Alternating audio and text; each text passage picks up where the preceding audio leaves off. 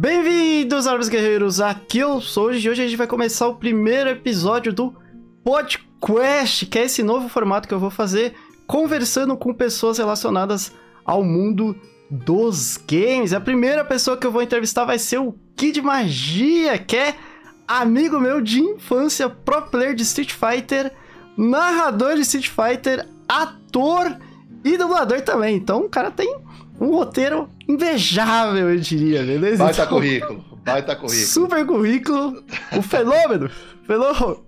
Então, então, sem mais enrolação, bora pro vídeo!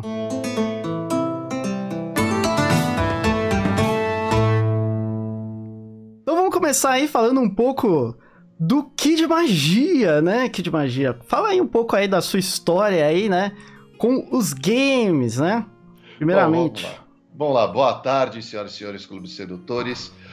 Aqui quem fala é Júlio Maier, também conhecido como Kid Magia, seu último e definitivo objeto de desejo. Como estão vocês? Espero que muito bem. A boa experiência de games assim, acho que não é nada de muito especial, né? Eu pô, moro aqui no centro de São Paulo, tal, não é exatamente uma uma região muito segura para se viver.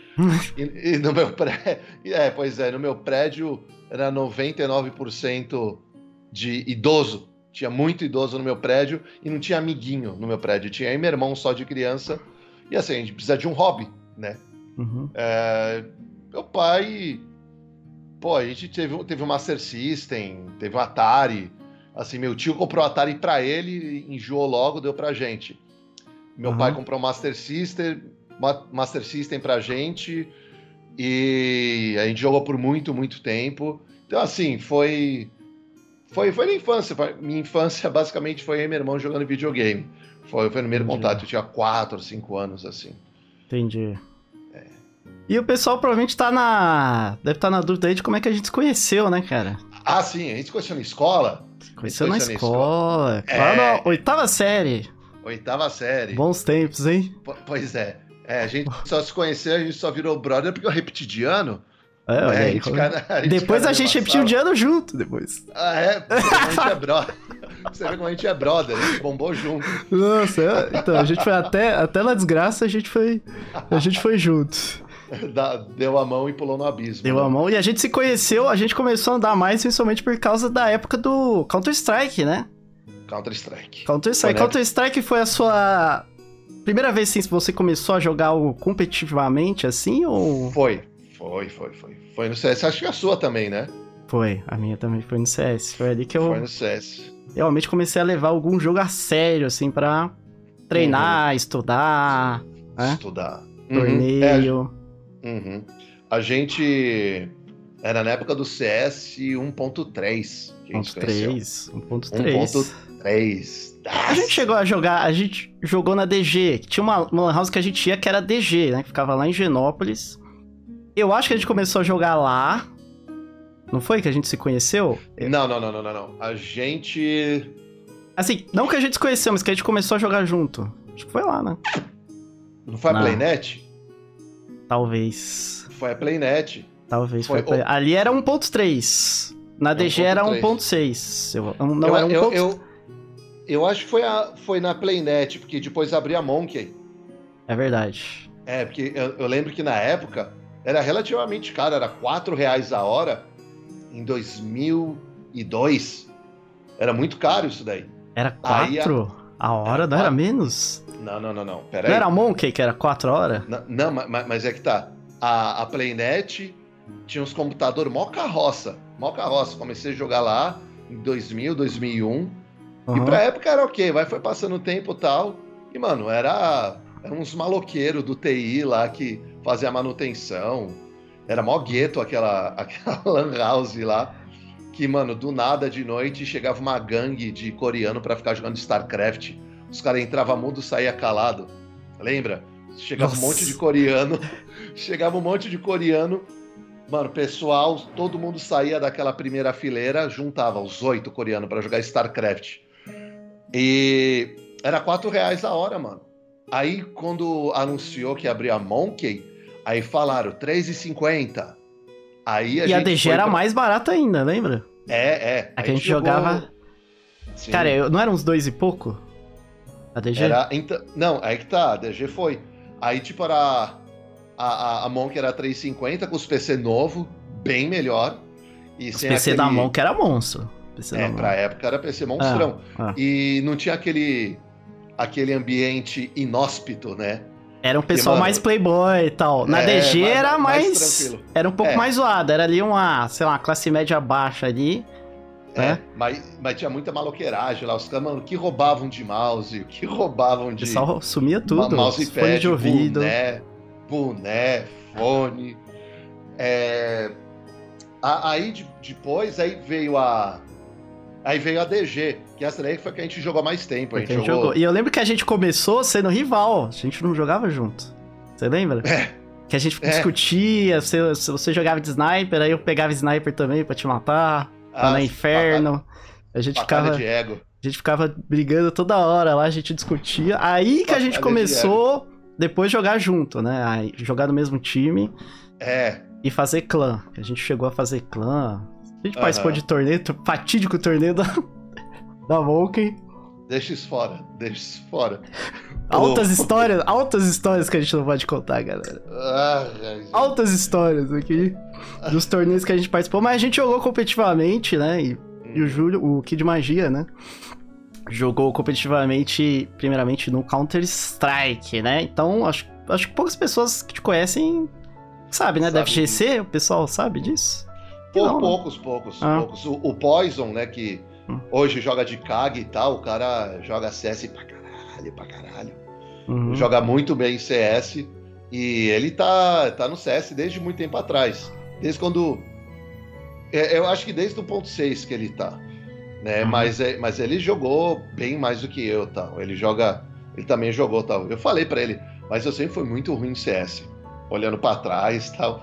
Eu sempre fui muito ruim em FPS, velho. Mas, não, na época Deus. a gente já tava acima da média. A gente tava acima da média. Ali, é, é, melhor do que o casual, é. assim, tá? Mas... É, é. Não, gente, ali é. na Lan House ali, a gente tava no, nos top, top é, players ali, com certeza. É, da, é da, na região, assim, na própria Lan House sim, mas pa, padrão nacional padrão, pro padrão nosso... nacional não. É, pro nosso contexto, assim, Ali na época a gente contexto, jogava muito né? bem. Assim, qualquer, qualquer lan house que a gente ia, a gente. É, jogava os assim. mix, é. É, jogava os mix é. e ganhava tal, mas. É. é porque a gente tem que pensar também que nessa época não tinha banda larga. Não então, tinha. por exemplo, pô, você podia ser o melhor do seu bairro. Sabe? Podia é. ser o melhor do bairro. É, é, é, um negócio que eu sempre falo, inclusive, na, para o Street Fighter é, que você tem que ir saindo da sua bolha. Então, por exemplo, pô, se você tem seu irmão, seu primeiro grande desafio é vencer seu irmão. Aí você tem os brothers no prédio, é o melhor do prédio, da rua, do bairro, uhum. da região. É um, cidade, e é um negócio que muitas estado, pessoas não país, entendem, cara. Continente. Você é. vai abrindo o seu universo, assim. Sim, e, é muito, e tem um negócio muito engraçado que eu até ia te perguntar, mas você já, já tocou um pouco aí no assunto que eu reparo muito que tem muitas pessoas que não conseguem entender isso, né? Hum. Principalmente aquela galera que veio dos fliperamas, aquela galera que tem mais de 40 anos e tal. Eles não entendem que, tipo, o fliperama dele, do bairro dele, é muito diferente de um jogo competitivo em nível nacional, né?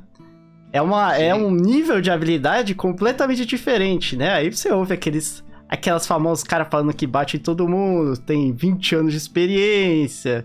é, cê, cê, tem 20 anos de experiência em jogos de luta, esse tipo de coisa, e tipo, a realidade é diferente, não é? Não é porque você dominava na sua época, né, de antigamente, que você vai dominar hoje. Não é porque você é mais velho, teve a experiência do fliperama da época, quer dizer que você vai jogar melhor que um moleque mano, de 18 anos aí que tá participando de torneio de Street Fighter, tá se dedicando, Sim. né? É. Que tá jogando competitivamente. Você vai levar uma surra, meu amigo. Você pode ter certeza uhum. que você vai ser surrado, né?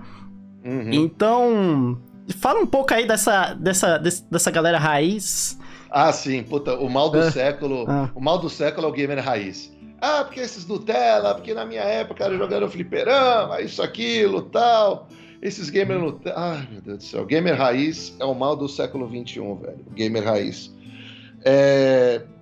a, a, gente entende, tal, que na época, no contexto, tal, porque assim, uh, você se baseava no que em revista de game uhum. para ter os golpes dos personagens. Você a, a, as próprias máquinas na época, nos fliperama, tinham os comandos dos personagens. Sim, né? tinha então, muito, negócio... muita coisa falada também, né? É, o cara ensinava é, falando e tal. É, né? então, então, um bagulho muito rudimentar. Era. Eles foram sim os pioneiros, foi uma parada muito tentativa e erro, e etc. Tal, por exemplo. É, quando alguém vem chegar para mim, pessoal casual, pessoal dos games, assim, sempre acabam vindo, ah, eu te rasgo no street e tal. Tá, mas qual sempre, deles? Você... Qual deles, né? Esse qual é deles, velho? No Street 2 eu apanho fortemente. Tá ligado? No Street 2 eu apanho fortemente. Agora, falta esses caras de Street 2, é, aí bota a mão no Street 5. E, e não que o Street 5 seja muito, muito parâmetro para mim, né? Ou pra qualquer um.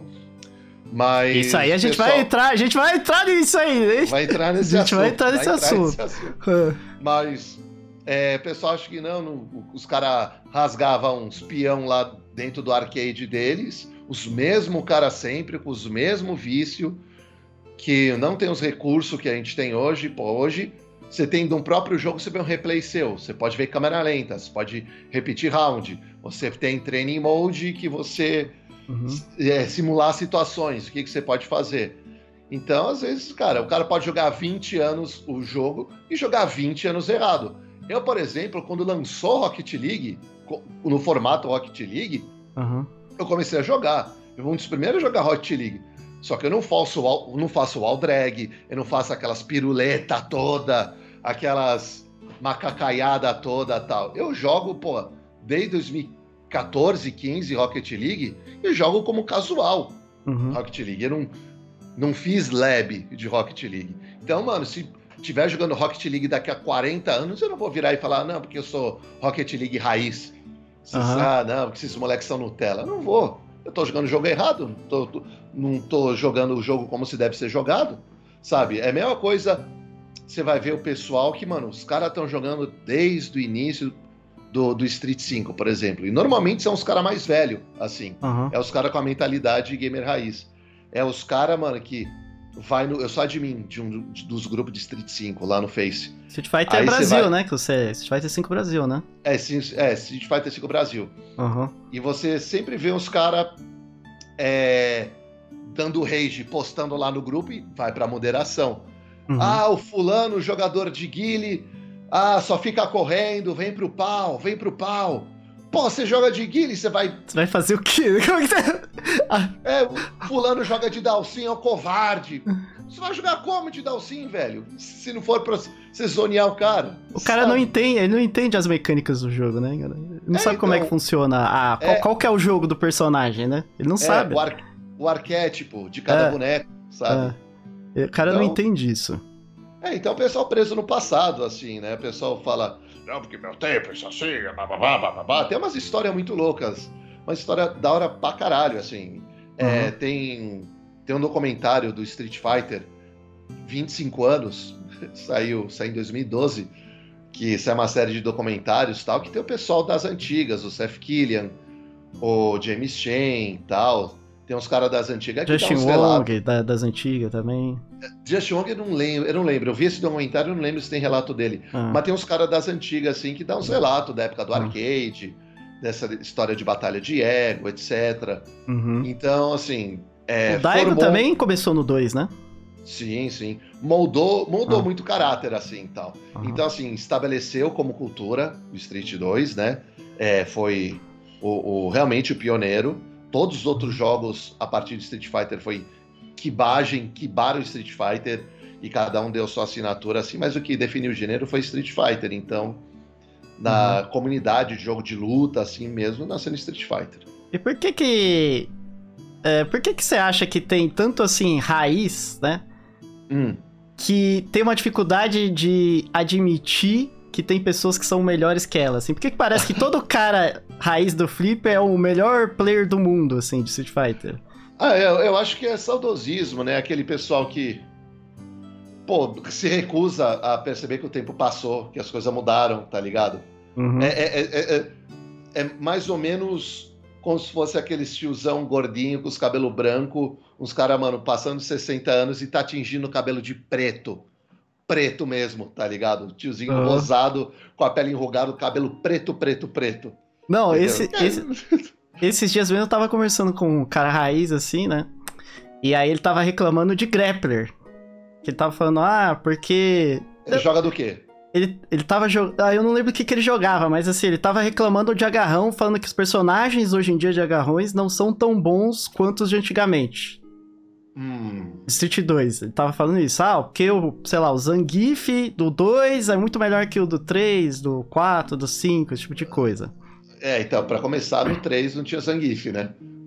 É, o 3 não teve, não teve. Personagens de agarrão, né, no geral, tava falando. É, é. Personagens é, de é, agarrão da, da época do 2 né, do Alpha eram melhores do que do, dos, outros, dos outros Street Fighters. Você acha que uhum. tem fundamento esse tipo de narrativa ou você acha que o, é só alguém que não entende como é que funciona os personagens de, de agarrão? Olha, eu vou te falar o seguinte: do Street 2 eu não tenho lá muita, muita, muita propriedade, assim, para falar. Uhum. É, mas eu lembro que as, é porque teve né, várias Pô, teve o 2, né? Teve Champion Edition, Super, o Hyper, enfim. Várias versões de Street Fighter e assim. E não era só boneco novo, tinha a balance. Nessa, nesse cada Street novo tinha balance. Uhum. Por uma, é, na época não sabia. O Zangief do 2, ele. Ele era. Teve um que ele tava bem roubado, não teve? É, teve, teve uma um, edição. Não, teve uma edição que. Ele. Nossa, os pilão dele era quase meia tela, assim exagerando, mas era uhum. muito longo. Assim, mas ele não tinha tanto recurso contra Fireball, sabe?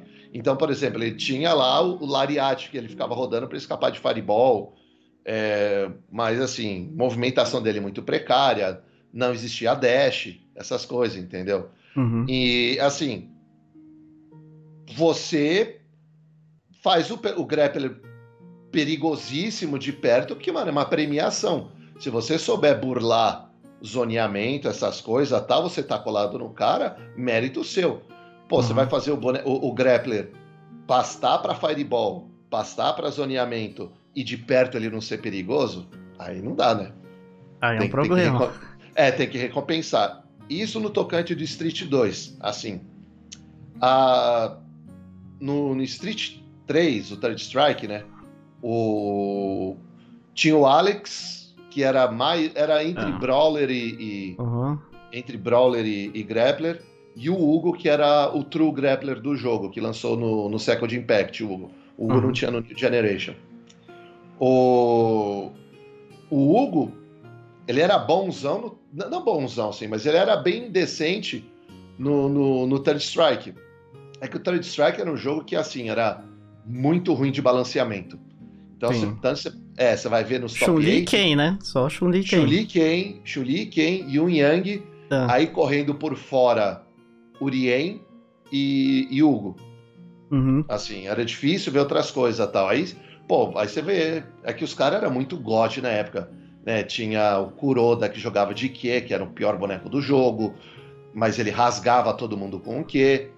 Tinha acho que era Kokujin, que era o cara que jogava de Dudley, que era bonzão. Então tinha esses caras que corria por fora, mas era. Pô, se quem procurar no Wikipedia aí, ver, ver os históricos, a totalidade era Yun Yang, Ken, Chun-Li, e, e, é isso daí, era só esses quatro. O, o, Uga, o, o Uga era bom nesse jogo porque, assim, ele dava muito dano e muito stun. E aquela história, se você ensinar o cara no Third Strike, ele, ele fica em juggle. Então você pode batendo no cara, no corner, uhum. batendo, batendo, batendo, petecando o cara antes dele cair no chão. Aí ele cai no chão, aí ele fica na pose de stun. Você pode bater no cara no stun, ficar petecando dele até ele cair. Então, assim. E, e assim, o Ultra, o Super, né? Super Arts também dava stun no jogo. Uh, uhum. o, o Hugo tirava muita vida dos caras, então isso tornava ele mais ou menos honesto no jogo uh, no Street 4 foi o melhor grappler, eu acho, eu acho, particularmente falando. Particularmente falando. O Zangief no, no Street 4 é o melhor grappler que eu já vi até hoje. na questão de futsis, range de command grab, tinha oak, essas coisas. Uhum. Ele se virava bem com fireball. Então, assim, você tem que pegar retrospecto. Uhum. Gra... Pô, a gente tá no Street 5. No Street 4 o Zangief era bom pra cacete. No 5 ele é um lixo. É, no 5, é, é, nesse patch meio que mataram ele. Uhum. Nesse patch. O Esse Alex patch também é extremamente fraco, né? No, no é, então, nesse último patch, os caras bufaram pra cacete o Alex. É. Ele tá muito forte, o Alex. Mas assim, então não tem cabimento as pessoas que, por exemplo, não conseguem se adaptar hoje em dia com grapplers falar hum. que a culpa é porque hoje em dia eles não são bons. É, é, é porque assim, nesse patch particular o Zangief tá ruim. Nesse. Uhum. Porque tiraram um recurso. Mas o cara raiz mesmo, era... o cara que fala que ah. o do Street 4 também é ruim. Só na época da, dos Flipper era bom. É, é, é. Assim, não não o... tem cabimento, assim. Hum. Se o cara for raiz, gamer raiz, e jogou todos os outros Street Fighters. Não, aquele cara que parou, aquele cara que. Ah. Ele joga casual, ele encostou ali no 4, no 5, não uhum. jogou a sério, mas. E aí ele é. teve aquela primeira impressão, né? Uhum. Aquele cara que fala, parei no, parei no Alpha. Uhum. Esse cara, entendeu?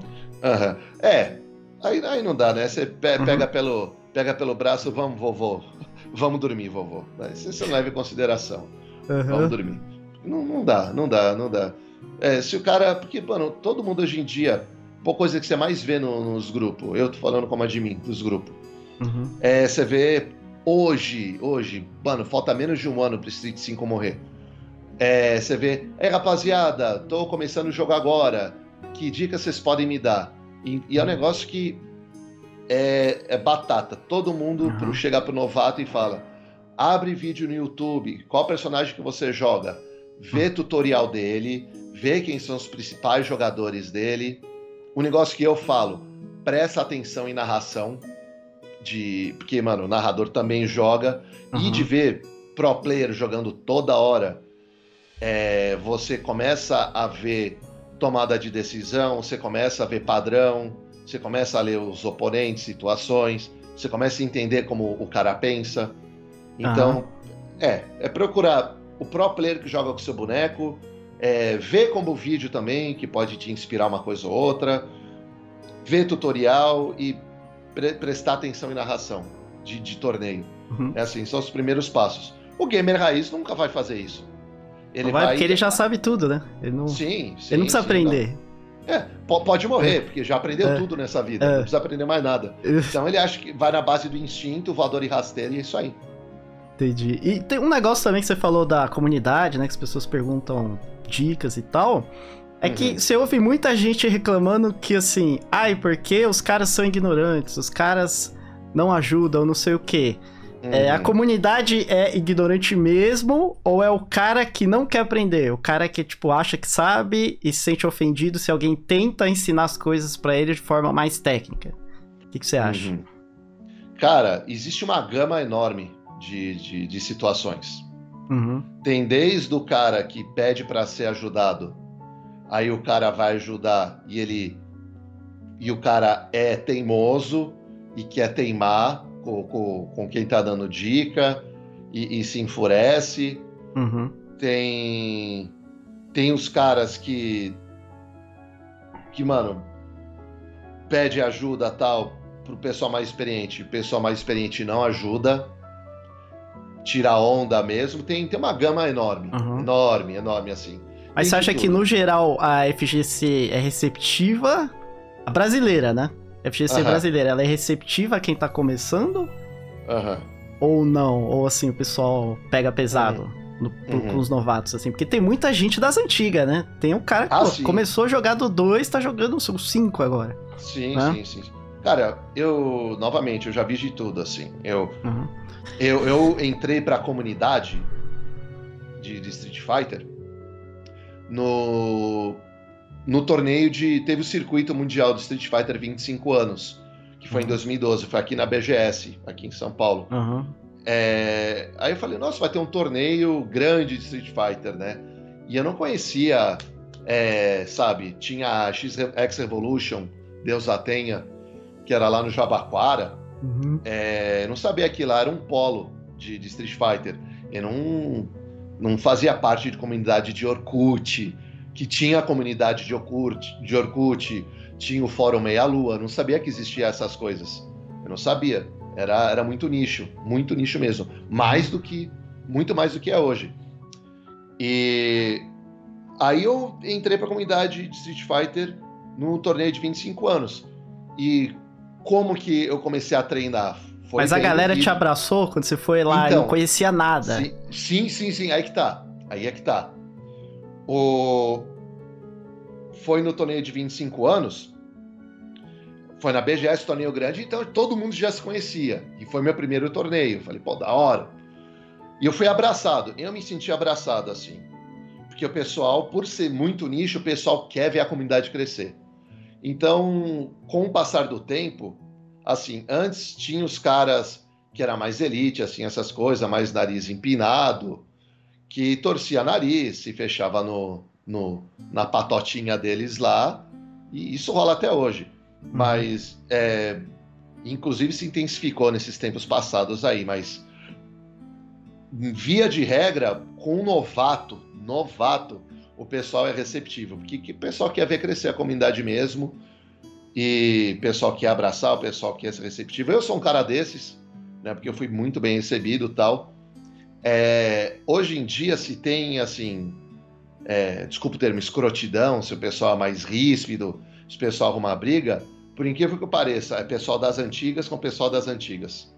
É mesmo? Não, é, não, não tem não... essa treta geracional, não existe essa, essa hum. briga entre gerações. Porque às vezes o que eu passo, já passei uhum. várias vezes aqui, né, fazendo conteúdo retrô, é que existe um preconceito muito grande das pessoas que têm 40 ou mais com as pessoas que têm 30 e poucos anos, né? Uhum. É, a, é a treta da geração 8 bits com a 16 bits. Você entendeu? Jura? Tem, muito, muito. Não sabia. Muito. 8 com 16 eu não é, sabia. Rola uma treta, porque a galera dos 8 bits é aquela galera do, do arcade.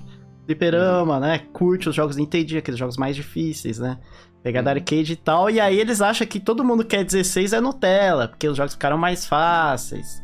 Esse tipo de coisa, né? Ele não, é, não, é, não, não jogou muito no fliperama, né? Os caras, ah, eu ia lá e tinha tinha o pessoal com cigarro, tinha os drogados, não sei o quê. É, eu, é, é, eu me arriscava, e aí eu sou raiz e tal. E aí os caras acham que é. todo mundo da geração 16 bits é bebezão. Tipo. Uhum. Entendeu? É, game, gamer de carpete, né? É. Os games de criado no carpete. Tá, pô, pô, a gente ia na Lan House, pô, a lei antifumo começou a entrar em vigor em 2007. Pô, é, 2007. Não. 2007 era, era o quê? Era início do Play 3? É, 2007. A a Lan House, ela foi a, o novo fliperama. Que acho que tem muita gente que não entende Sim. isso. Sim, a Lan House foi o novo fliperama. Foi, é que a galera não, não, Era exatamente a mesma experiência, cara, do, do Flipper. É, você encontrava na Lan House, cara. É. Os caras fumavam cigarro. Porra, a, a, a Playnet fedia cigarro. O que tinha de cara que, mano, ia, ia fumar baseadinho lá no banheiro, lá nos fundos. Tinha cara que, mano, varava não sei quantos dias na, na, na Lan House lá é, jogando, jogando CS, ou Lineage, Lineage, uhum. que os uhum. caras, mano, farmavam dinheiro na época, os caras cheiravam, imagina, era uma puta experiência.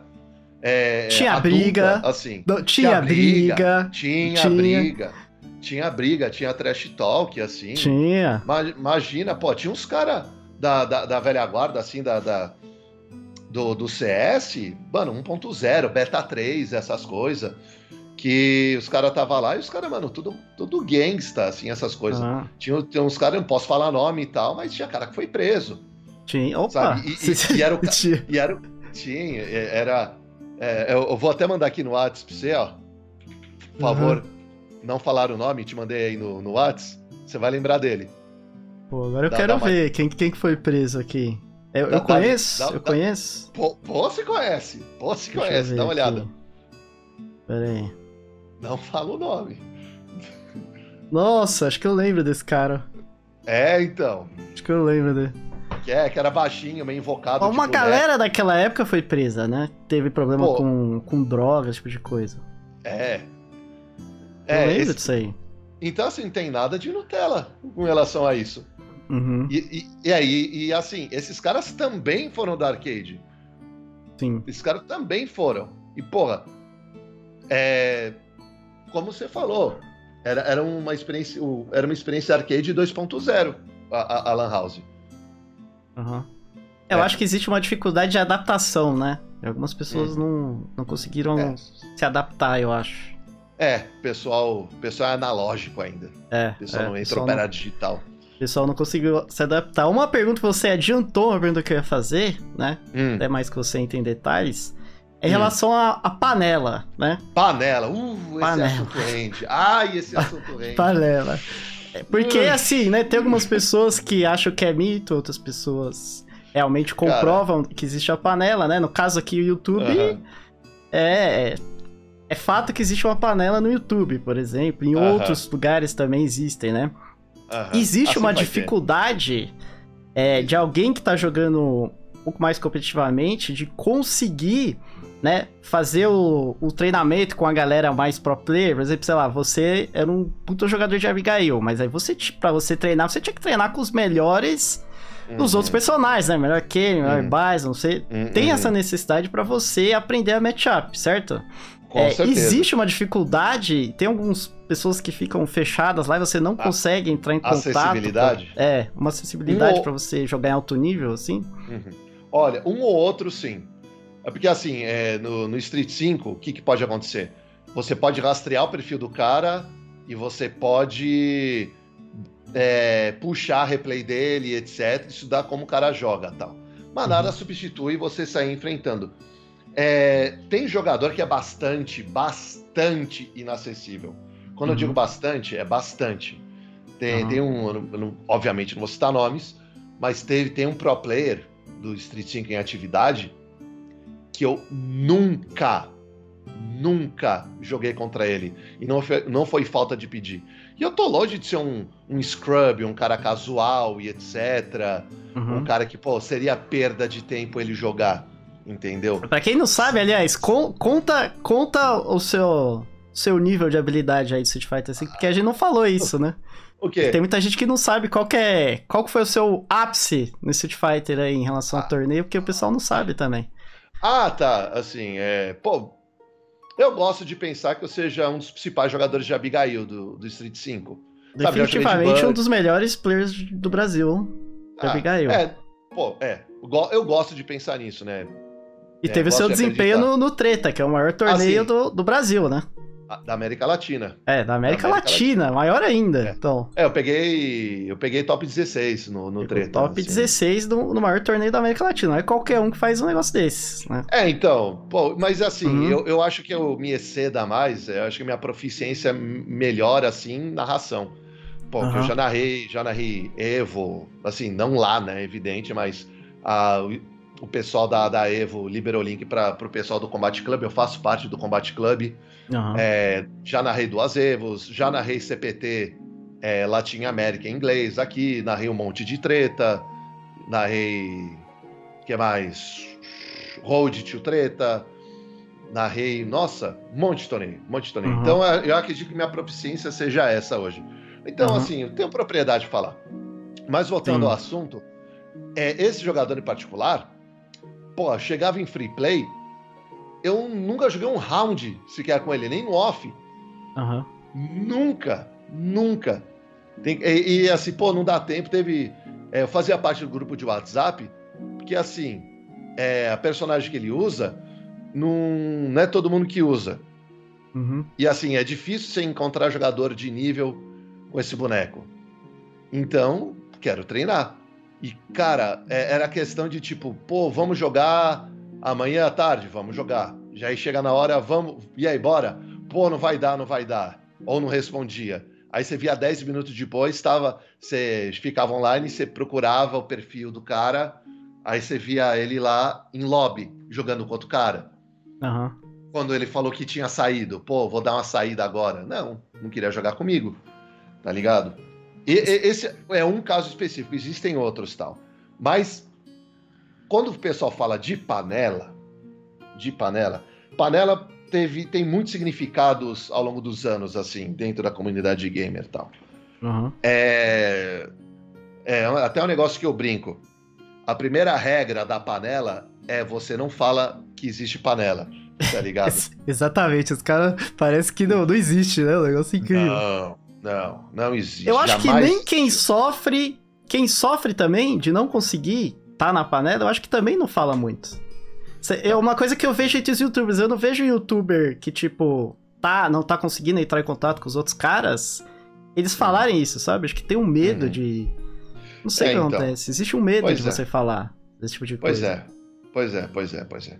É, Então, assim, não adianta eu virar e falar que existe, sendo que chega lá a panela e fala, olha lá o cara viajando. E vai lá todos que fala que não existe panela, vai lá e acaba com você no Twitter. Entendeu? Uhum. Assim, eu já. Eu tô há 10 anos na, na, na FGC. E assim, pessoal que era da panela no Street 4, que nega desde Street 4 que tenha, tá na panela Street 5. Tá ligado? Então, e esse pessoal fala que não existe. Então, se eles falam que não existe, então não existe. Né? E é uma Uhum. parada que deixou de ser mais um negócio de nível de jogador, etc. Porque tem muito scrub dentro de panela também. Aham. Muito, muito scrub. Muito scrub mesmo, vítima. Esse cara Aham. pavoroso, assim. Mas Caras é que jogam saco. mal mesmo, assim. É porque é É. amigo do cara, ou É, puxou é muito saco. saco. Aham. E é puxar saco. E assim, é, aí é, por exemplo, vê, é um cara. Aí é um, por exemplo, um pró. Twitta uma coisa. Aí chega lá, a- às vezes até falando mal de outro gamer. Aí chega esse cara que é Scrub e vai na veia e vai também zoar esse outro cara. Tá ligado? Então, às vezes, é mais pra fazer parte de um nicho de pertencimento, etc. Infelizmente, tem muita coisa de visão política, visão de mundo, isso rola Uhum. demais. Vai, vai muito Então- pro pessoal, não tem, não tem nada técnico assim, tipo, ah, eu não quero mostrar meu jogo pra esse cara. N- Não mais. Cara, isso rola. Isso rola, Uhum. mas não é o fator dominante, assim. Uhum. É mais de questão de visão de mundo. É, ma- é mais uma questão social. Não, não é questão de elitismo e tal. Até porque, mano, é, pô, o cara, o pessoal vai fazer stream, o pessoal quer viewer, o pessoal quer sair bem na foto. Então, eventualmente, os caras vão lá e joga. Pô, hoje é dia de jogar com os viewers. O pessoal que Uhum. doou vai jogar. Cada um tem sua, seu mecanismo e tal.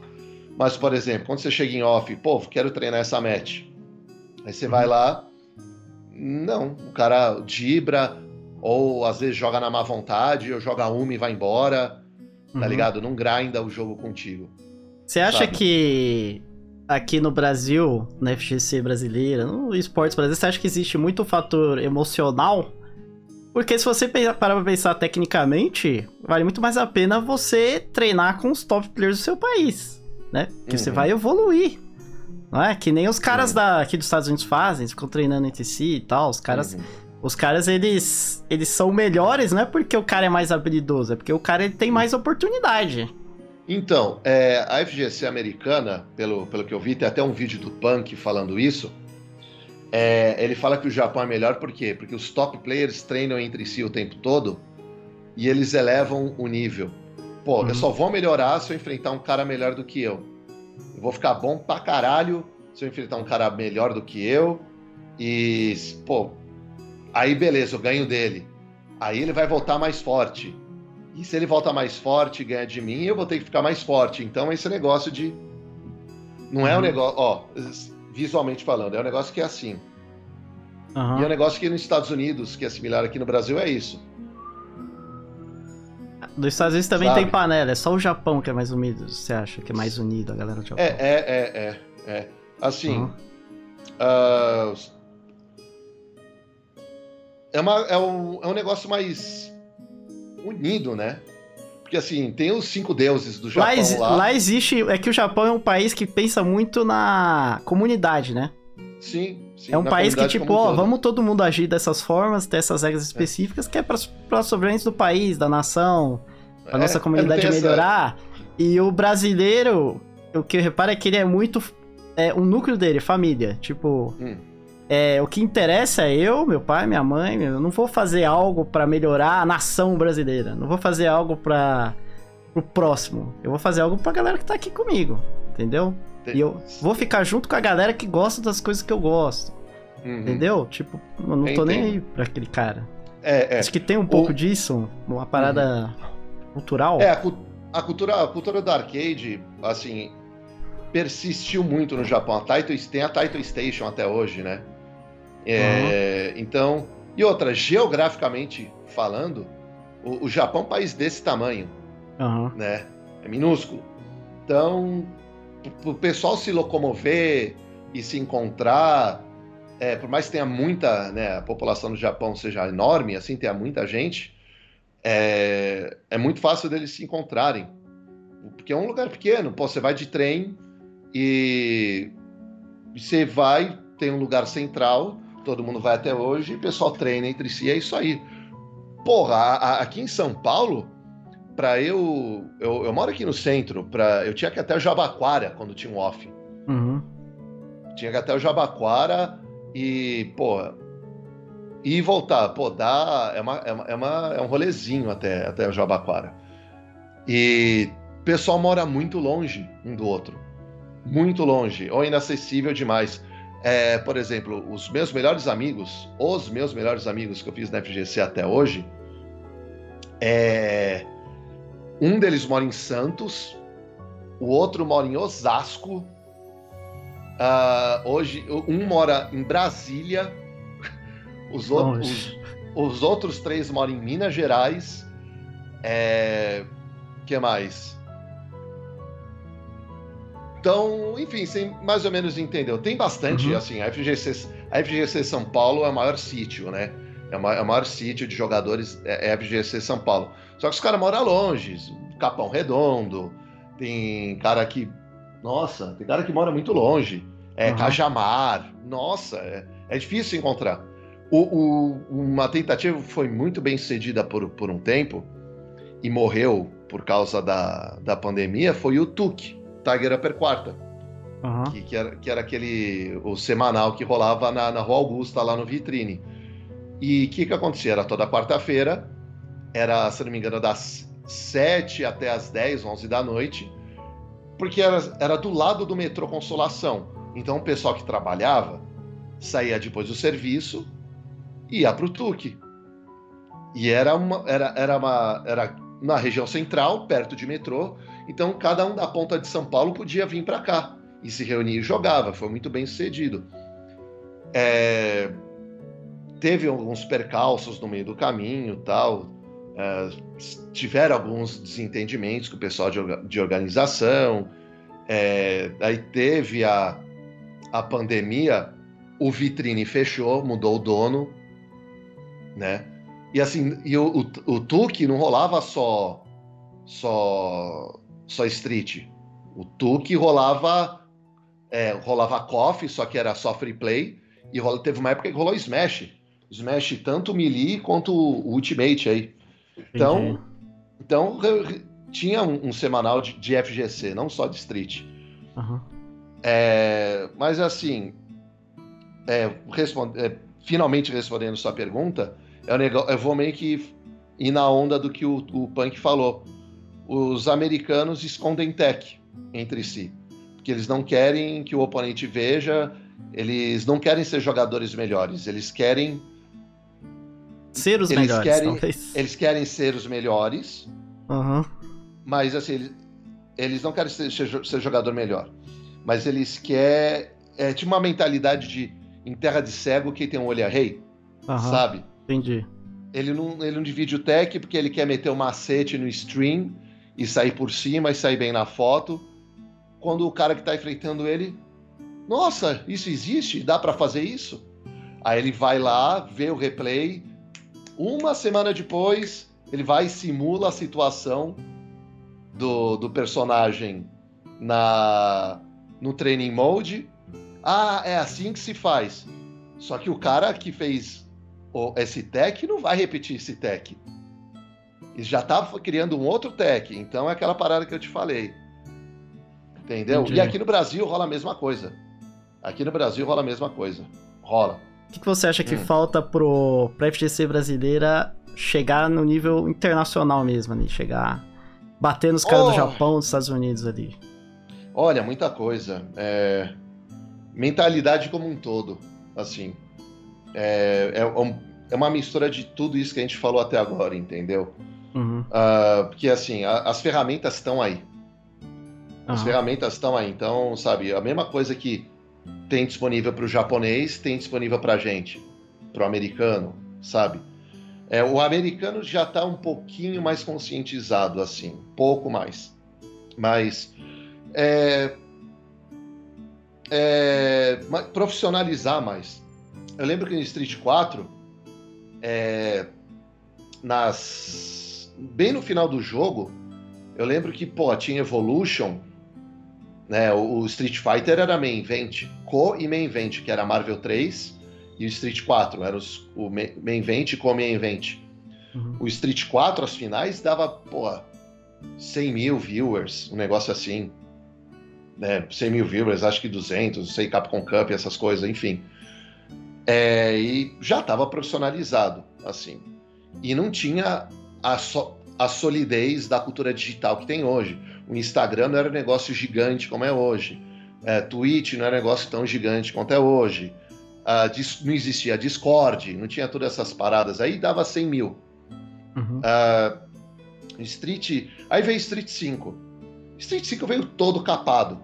Todo capado.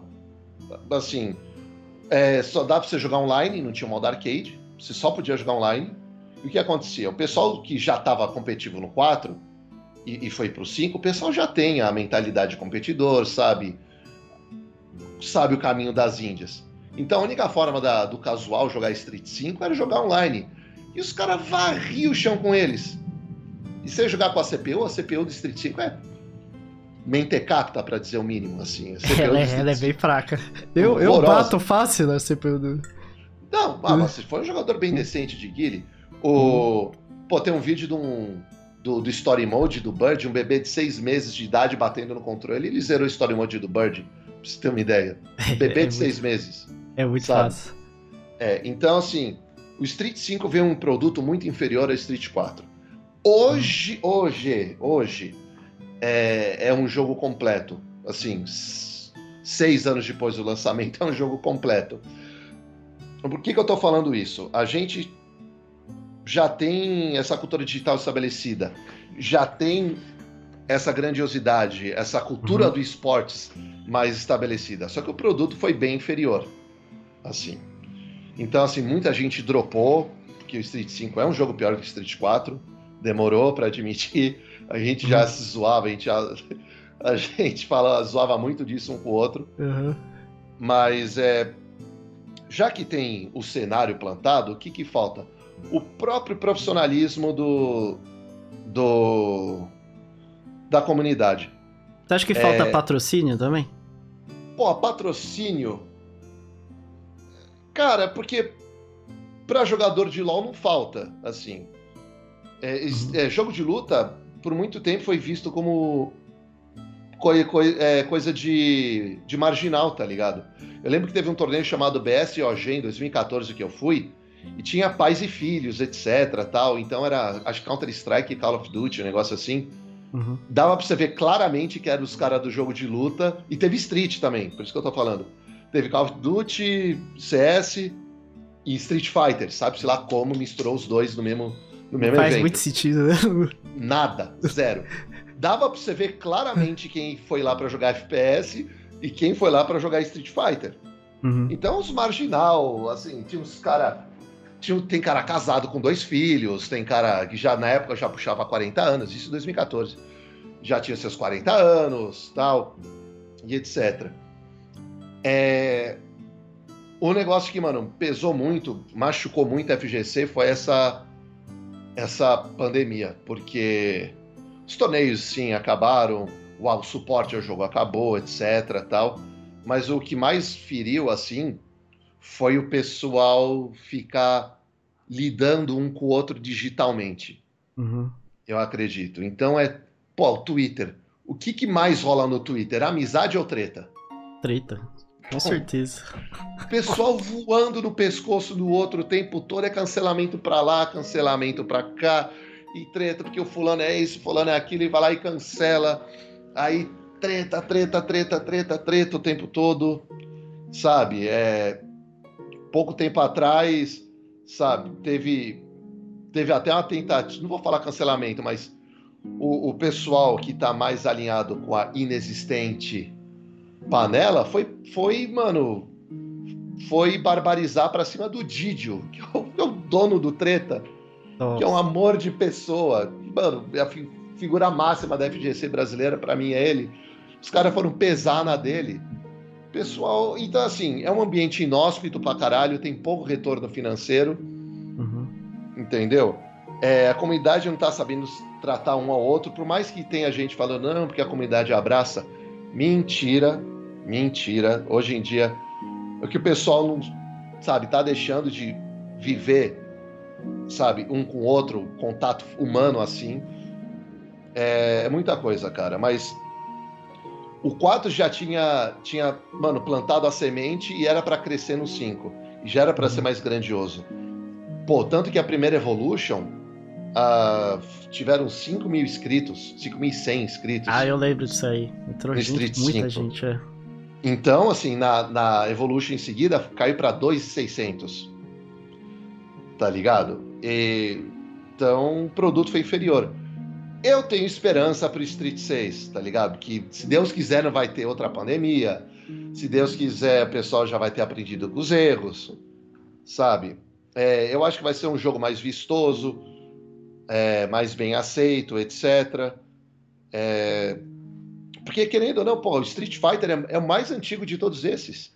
Pô, Street Fighter é, vai fazer 30 anos. Ali, foi o que? Não, é, mas é. Street Fighter é fez, fez 30 32. anos em. 2019. 2019. É, fez. Saiu, é. Até saiu a edição de 30 anos, né? De... É, é, é, verdade, é verdade. Ah. Vai fazer 32. Ah. Vai fazer 32 anos. É mais antigo que CS, é mais antigo que LoL, é mais antigo que Call of Duty, é mais antigo do que Dota, mais antigo que tudo isso. E por que, que não é um negócio sacramentado, sabe? Né? Por que, que não, é, não é um negócio gigantesco assim?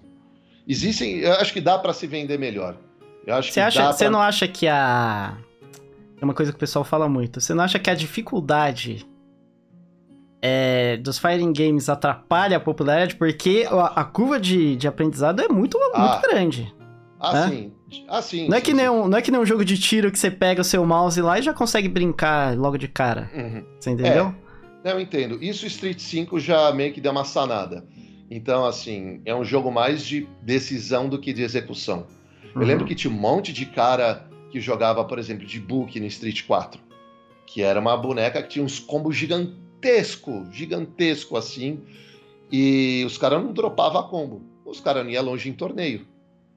Uhum. Sabe? Achava que era só ficar fazendo como, como, como, como, como. Não é assim que se joga o jogo.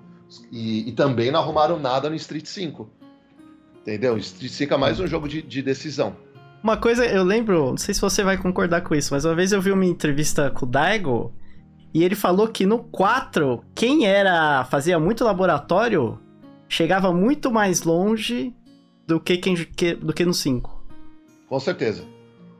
Com certeza. Eu, eu sou eu sou prova viva disso porque assim, o é impressionante que eu caio nos torneios para matchups que não são necessariamente ruins para Abigail, sabe? Uhum. E.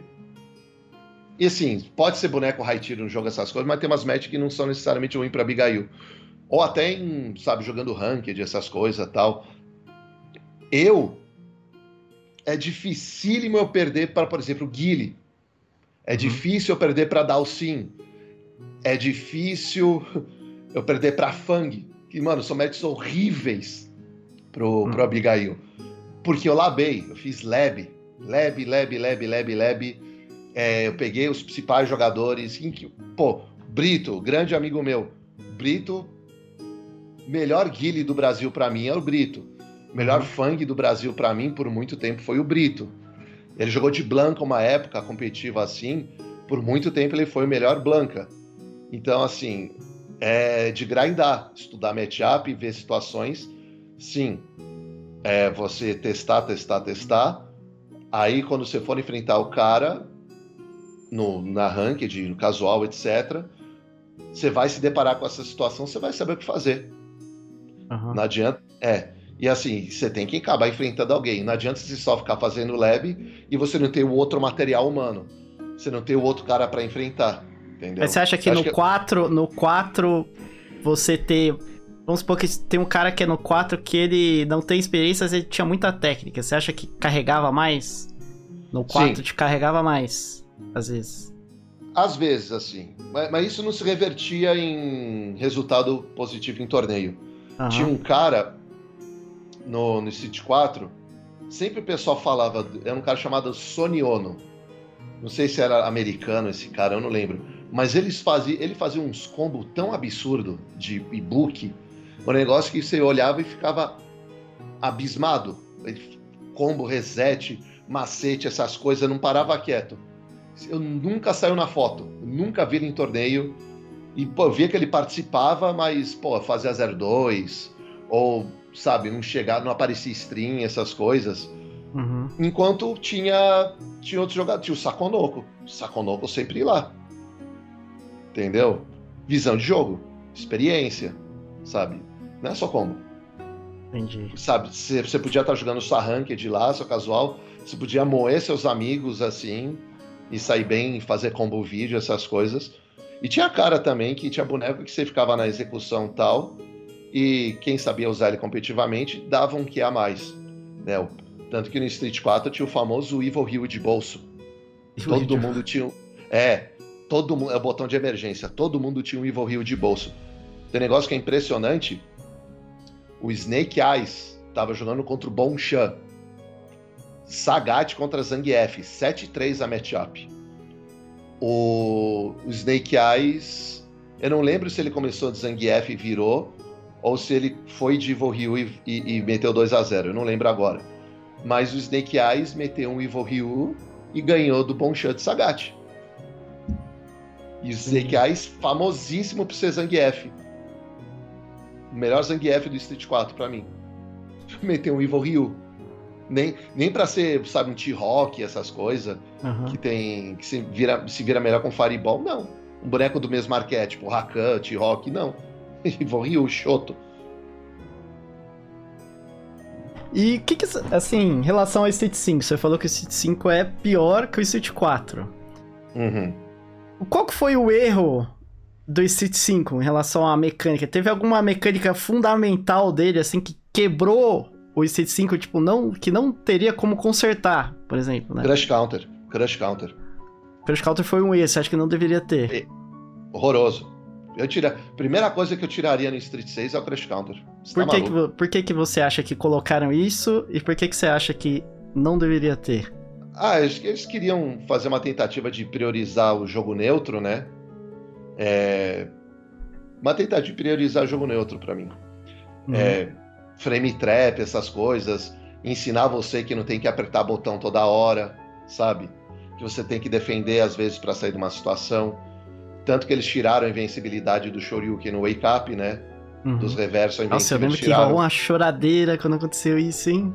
De Nossa. todos os Shotos pessoal chorava, ter essa reclamação o tempo inteiro desse negócio aí. Nossa, não, e agora que teve esse último patch, tiraram a cabeçada EX do, do Urien. Pensa no Rio de Lágrimas, sabe? Tiraram Era a cabeçadinha, cabeçadinha EX pra sair de qualquer situação, né? Que os caras usavam. era, era o reverso invencível tal, mas pô, se você defendesse, você punia pesado. Uhum. Mas tiraram o reverso invencível dele. Mas eu. eu é o Crush Counter. Porque, mano, tem um negócio chamado risco e recompensa, o pessoal mais casual aí do, do Street Fighter. Uhum. Então, para você ter uma tomada de decisão, pô, o cara tá com um fio de life no corner e tá cheio de barra. O que, que você vai fazer? Você vai esperar ele fazer alguma coisa e você vai dar um totozinho? Ou você vai pular para cima dele para acabar com a luta de uma vez só? Porque vamos lá, um totozinho, baixo risco, alta recompensa, porque é um golpezinhozinho só, você mata o cara. Uhum. O outro, o, o, o outro, o, o, cenário da voadora. Você vai, você vai e pula para cima, o cara no corner, você vai dar uma voadora no cara. É alto risco, porque se o cara reagir e der um Shoryuken, um antiaéreo, ele pode ligar o V-Trigger e pode virar a luta para cima de você. Assim, alto risco, alta recompensa, assim, porque você pode ganhar a luta, querendo ou não. Ou numa outra situação, o cara tá. Você vai arriscar uma rasteira.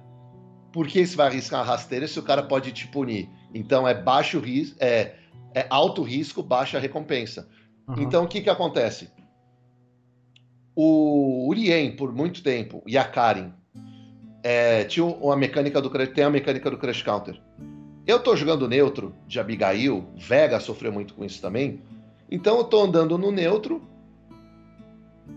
é, dando jab, andando, medindo distância, dando jab, dando soco médio, etc. E eu lá. E o Abigail tem uma hurt box gigantesca. Então, qual que é o cenário aí? É baixo risco, que você andar, dar um jab, é um golpe que recupera rápido, você pode se defender depois. É baixo risco, baixa recompensa. Mas é um negócio que, ok, se não tem. Se é baixo risco, você segue fazendo. E o que acontece no neutro do Street 5, com essa história de Crush Counter? O cara fica apertando soco forte do Rien, que é aquela, aquele quebra-telha lá. O que, que ele tem? A hurtbox dele é baixa, a hitbox dele é alta, o golpe é rápido, dá crush counter e te deixa em yoke. Se ele fizer um negócio, o, a, o karatê e a umbrada tal, mas dependendo da situação, ele faz um combo que te deixa em yoke. Então o que, que acontece? É baixo risco e altíssima recompensa com essa história do crush counter, entendeu? Uhum. Eu posso ser punido pesada. Então, assim, a minha situação de eu ficar andando no jab e o cara me dá um karatê e me dá crush counter é alto risco, altíssimo risco e baixíssima recompensa. Porque o máximo que eu vou conseguir é dar um jab no cara. Eu, tenho, eu corro risco, risco de vida no round se eu tentar dar um jab no neutro. Você entendeu? Então, você pega o neutro e, sabe, enfiar na mochila e vai embora. Então, basicamente, assim, pelo que eu entendi, eu acho que eles queriam que o pessoal evitasse de fazer aquelas loucuras, né? Sim. Só que foi um negócio que não deu certo, porque meio que deu uma estragada no neutro do jogo. Porque Sim. os caras vão ficar tentando dar crush counter no neutro. E, Sim. tipo, não custa nada o cara ficar tentando. Que nem você uhum. falou do golpe do Urien lá. Não custa nada o cara ficar soltando aquilo, vai que pega. Entendeu? Uhum. É o famoso vai que pega. O recovery é, é rápido. Se ele é. errar o karatê, tem muito personagem que tem pulo lento. Dá para ele recuperar. Uhum. Entendeu? É, outra coisa que nesse jogo, no Street 5, matou para mim. É, não existe arquétipo nesse jogo. O negócio de que eu adorava no Street 4, não tô falando isso por, por viuvez nem nada. Mas era um negócio que, assim, por mais que tivesse os bonecos quebrados no jogo, a Akuma, Seth, Kami e tal, Ivo Ryu, Helena, Helena mais quebrada de todas, é, era uma parada muito bem definida. Então, por exemplo, é, Grappler mata Rushdown, Rushdown mata Zoner, Zoner mata Grappler. E nesse meio, meio né, no meio de tudo isso, o Shotos, que é para uhum. Equilibrado, né? né? É para equilibrar. No meio disso, o Shotos. No Street 5 não tem isso, velho. Porque, por exemplo, você vai ver um Guile o Guile ativava na Season 2, 2,5, ele tinha duas barras de trigger. Ele, era, ele era, poderia ser extremamente agressivo se você quisesse. Sim. Com, com o Gaia, não... Além de ele ter um zoning absurdamente é. forte, ele tinha rushdown. Ele tinha as uhum. duas coisas quando ligava o trigger. Uhum. Sabe? A, a Menat. Menat é a mesma coisa. Ela é zoner e rushdown. Aí você tem a Mika, que era uma grappler no, no Alpha e ela era lerdona no Alpha, a Mika voa pela tela. Ela voa, ela é rápida. Colocaram a é Laura é também, né? Que a Laura, é a Laura tem, a Laura tem Fireball e Command Grab. Uhum. A Mika é rápida e tem Command Grab. Né? O, o, único, o único true grappler do jogo é o Zangief, que manteve o arquétipo de ser Brucutu, Lerdão, Command Grab. O único que tem é, o, é o, é o Zangief. Por que, que você acha que eles deixaram tudo tão agressivo? É, pra ser vistoso.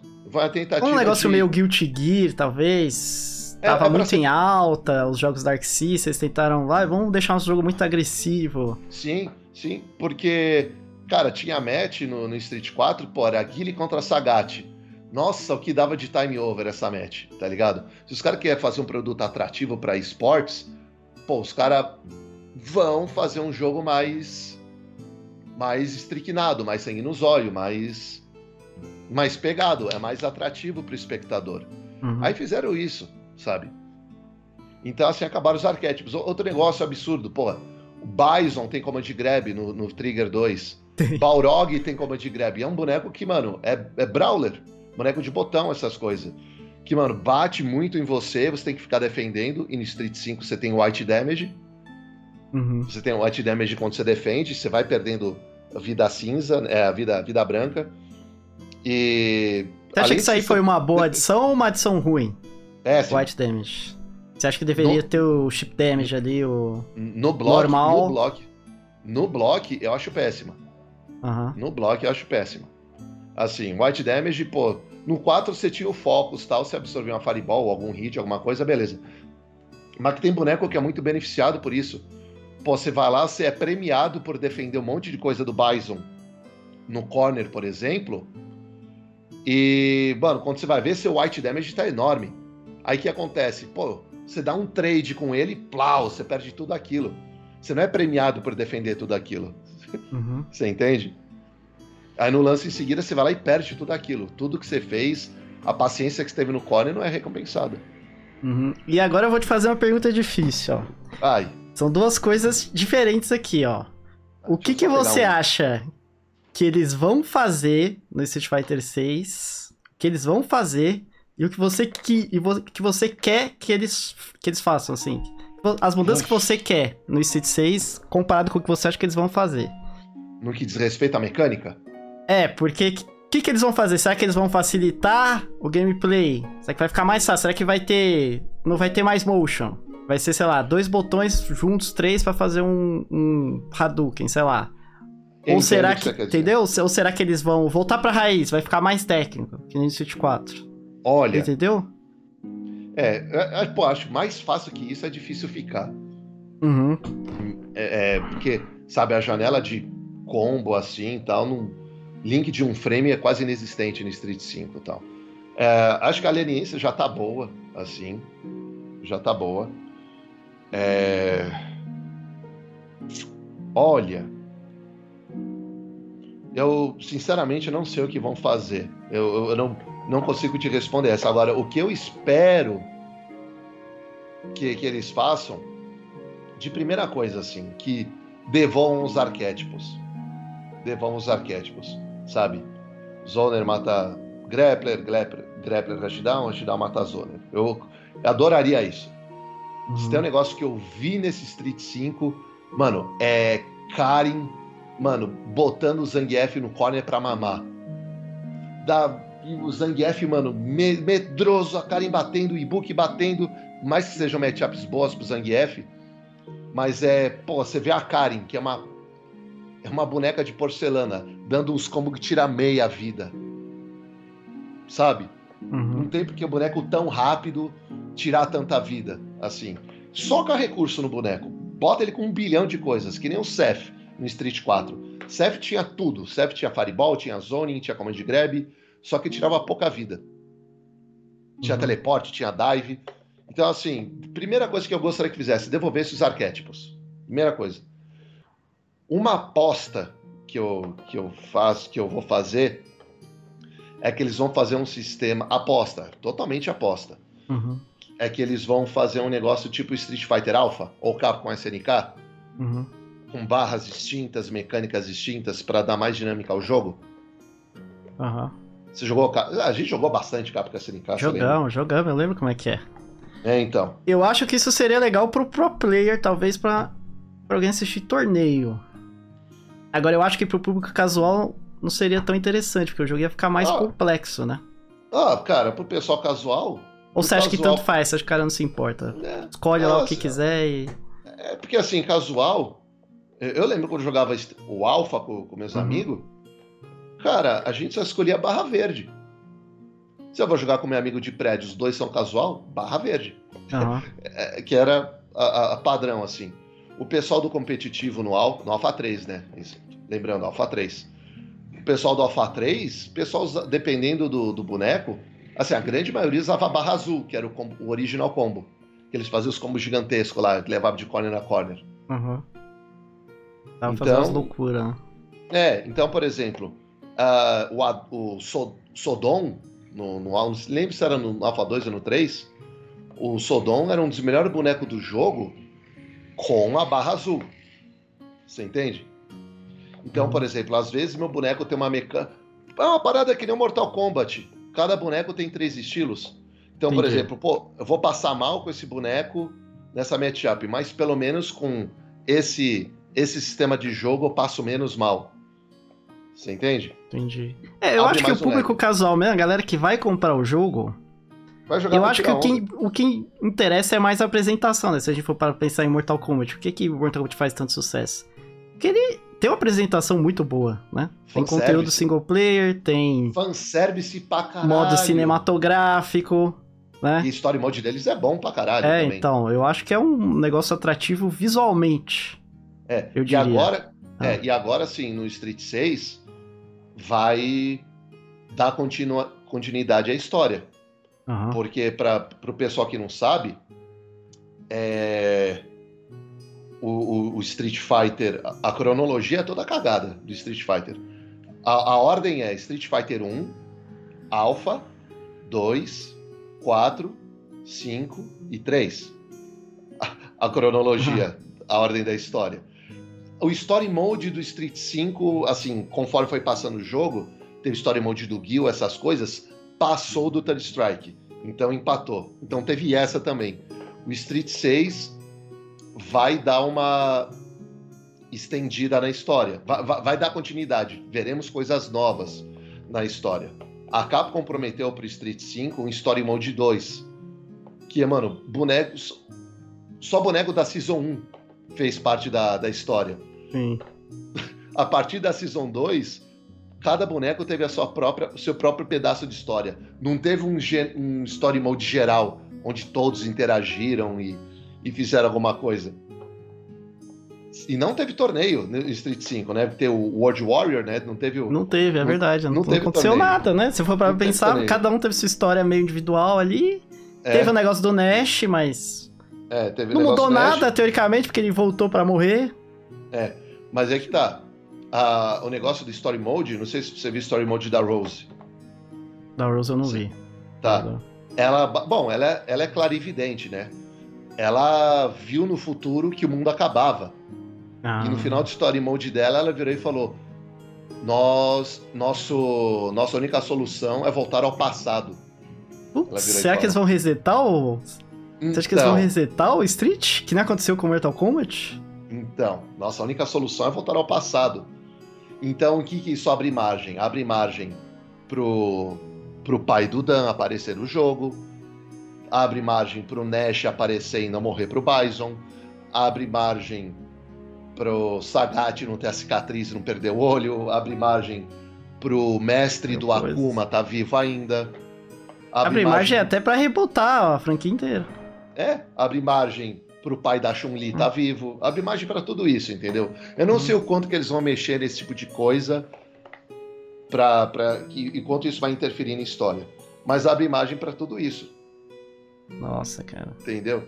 Eu não sabia disso aí, não. Mas, é, mas o negócio de mecânica que você falou, eu de negócio de simplificar, os caras já estão fazendo isso com o com o Ed e com a Lúcia esses input meditech. Então, meu medo assim. é isso. Meu medo é porque tem muito jogo novo de luta que tá saindo com essas mecânicas aí, né? Desses uhum. dois. Uhum. O meu medo é eles pegarem e falar assim: ah, beleza, meu, a gente quer que. quer atrair um público novo. Esse público que uhum. tem medo. Tem muita gente que tem medo, uhum. acha. acha impossível fazer os comandos, assim. A galera. Hostil. É, entendeu? E uhum. aí, não. meu medo é eles falarem: beleza, não. O Ryu agora vai ter esse estilo de, de comando. Entendeu? Uhum. É, cara, eu acho que não, porque aí você mata a comunidade que tá, mano, querendo ou não, há 32 anos na sua cola, tá ligado? Jogo mais novo pode arriscar esse tipo de coisa. Mas tipo você acha que não vão. É Tipo que nem, sabe aquele youtuber que o cara já tá lá em cima e aí o cara, tipo, tá, tá caindo as views, visualização, não sei o que, aí ele pega e muda completamente o canal dele? Sei lá, ele começa a fazer canal infantil, ele começa a fazer pro público infantil, do nada. Entendo. Você entendeu? É um tiro no pé. É um tiro no pé. Você acha que não daria certo? Tem, tem cara que consegue, né? Aí o cara pega, muda pro público infantil, estoura de visualização, bomba. Hum. Só Uhum. que ele, assim, ele sacrificou o público dele antigo pra Uhum. fazer um conteúdo que tá em alta agora. É, Entendeu? eu, eu acho que. É, a, Você acha que Capcom tá- Você acha que a Capcom tá- faria esse sacrifício? Não. A, a- a- o grosso da comunidade Street Fighter é um público maduro. Né? Uhum. É o pessoal que ia pro arcade mesmo. Sabe? Os torneios. Pô, grande parte dos os torneios mais relevantes assim são no offline. Sabe? Então é o pessoal que tem grana para viajar, tem autonomia, etc. É um pessoal fiel. Né? Não, pô, não é que nem. Por exemplo, LOL, essas coisas. Tem muito. Mano, posso estar falando besteira, tá? Mas eu acredito que, mano, tenha bastante torneio online. Não, tem. LOL. Tem. Bastante, bastante. Bastante torneio online. É um público mais jovem, querendo ou não, que não tem autonomia. Tá que os pro player recebem uma grana desgraçada de LoL. Então eles Uhum. poderiam ter autonomia e tal. Mas, é, não, eu acho que a, a Capcom vai continuar nessa de é, usar o que deu certo e tentar coisa nova. Eu acho que vai, vai fazer vai, vai fazer as duas coisas. Eu não acho que vai ficar muito mais friendly que isso, não. O negócio que pode rolar no Uhum. próximo Street Sabe o que é, é a história do autocombo. Eu acho que pode ter. Ah, é isso aí. Pode. Sabe o que, que me deu medo, na verdade? Que, que Hum. fez eu pensar nisso? O logo. Que aquele logo é Uhum. muito moderno. E eles. E você vê que é, é, é o que eu te falei. Sacrificaram o logo antigo pra atrair um, um público novo. É, eu acho Você que é um reparou? placeholder aquilo ali. Um monte de gente tá falando que é um placeholder. Só pra dizer que tem. Acho que foi um trailer feito muito nas coxas. Acho que foi um negócio pra, pra ter anúncio. Pô, teve a, a CPT. Acho que foi um bagulho do tipo. Bom, mano, tem que ter alguma coisa. Pô, não vai dar tempo. Quando foi anunciar o negócio do Dan, vamos anunciar os bonecos. Mano, pegar uma câmera de celular e filmar o, a- o computador do cara. Filmar Pô, mas o eles fizeram. Mas eles fizeram. Eles fizeram um trailer. Um trailer, tipo, tem os personagens lá, bonito Dois. e tal, gráfico da hora. Dois. Mas assim, Dois. é. O logo é um negócio muito mais fácil de fazer, entendeu? Não, já tava pronto. Acharam no site da Adobe um logo pronto. Você viu isso daí? Mas eles não poderiam usar o logo já pronto do Street? Você entendeu? É. Por, que essa, por que essa decisão tão esquisita? Eu, eu acho que não tiveram tempo. Eu realmente acho que vão fazer outro logo. Você acha que eles vão fazer o logo É, Eu, eu estou retrô? confiante. Não vai ser Eu esse acho que- logo aí modernão, NFT. É, não, não, não, NFT. Esse negócio dessas pinceladas aí com tinta e tal, essas coisas. Eu acho que vai ser. Eu, eu acho que vão fazer um logo. Em relação aos streets, qual street que você considera o melhor? Melhor de Pô, todos. melhor, pô, melhor, melhor, melhor. Cara, eu eu vou falar o que eu mais gostei, porque o que É, não mais necessariamente é o o eu- melhor, o melhor pra todo mundo, o melhor pra você. Olha, não, cara, Hum. é, eu, eu vou, vou ter que ser emocional nessa daí, velho. Eu quatro. Porque foi o que me introduziu pra tudo isso. Conheci muita gente, conheci a FGC, viajei o Brasil todo, tem histórias maravilhosas. É, eu, vou, eu vou pro lado emocional da coisa. Aham. Foi, foi Street 4 porque pelo gosto da novidade, tá ligado? Pô, viajar pra torneio de games, etc. E jogar em stream, essas coisas. Cara, pode ter. O, o Street 6 pode ser um negócio, mano, inacreditavelmente maravilhoso. Pode ser superior a todos os outros Street Fighter juntos. O meu favorito vai ser o 4 pelo fator nostalgia, pelo fator carinho, fator Uhum. cocorô. E se Vai- você fosse Cocorô. parar pra pensar tecnicamente, teria um street assim que você Cara, acharia melhor? Muitas pessoas falam do 3, né? 3. É, É. assim, tecnicamente o 3, mas balance, balancealmente não, não seria. Assim, Uhum. tecnicamente é o 3.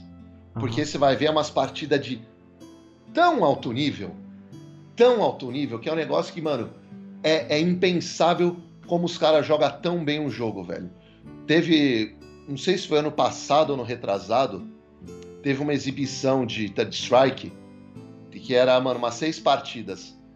Aí teve, mano, é, um, foi o Hayal contra um, um, um pro player de Alex. Hayal, para quem não sabe, é o meu jogador favorito de Hugo. Eu sou meu personagem favorito do, do Street Fighter de toda a história é o Hugo, né? Uhum. O Hayal é o melhor jogador de Hugo da história da, da, humanidade, assim. Eu espero que ele volte no Street 6, tanto Hugo quanto o Hayal. O Hayal até tentou jogar um pouco o 4 e tal, mas não é a dele. É um negócio tão absurdo de alto nível que, cara, tem, tem, um, tem uma compilação no YouTube, dois DVD do Kuroda, de três horas, jogando de quê? Que é o pior boneco do Third Strike. E ele faz cada coisa linda, cada coisa linda, com boneco ruim. Por quê? Big Brain e técnica.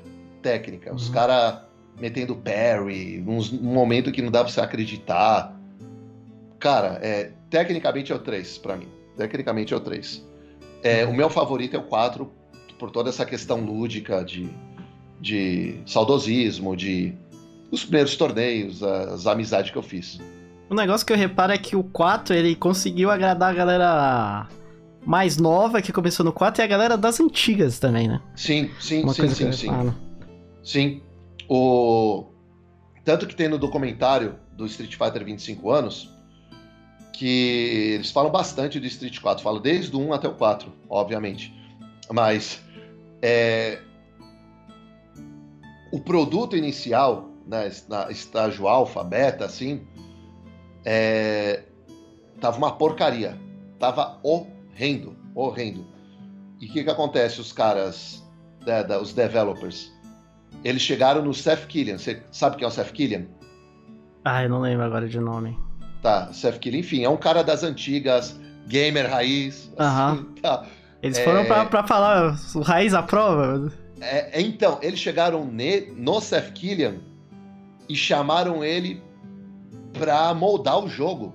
Os caras reiniciaram do zero. Foi que nem a parada que aconteceu mais ou menos com o Street 6. Que, ah, mano, pegaram o, o, o, Street 6, o produto Street 6 não passou do controle de qualidade e começaram do zero. E foi aí que o Yoshinori Ono caiu. Depois uhum. de 27 anos de Capcom. Aí chamaram o Seth Killian para fazer o, o, o, Street 4. Não para fazer, mas para idealizar coisas, etc. Enfim.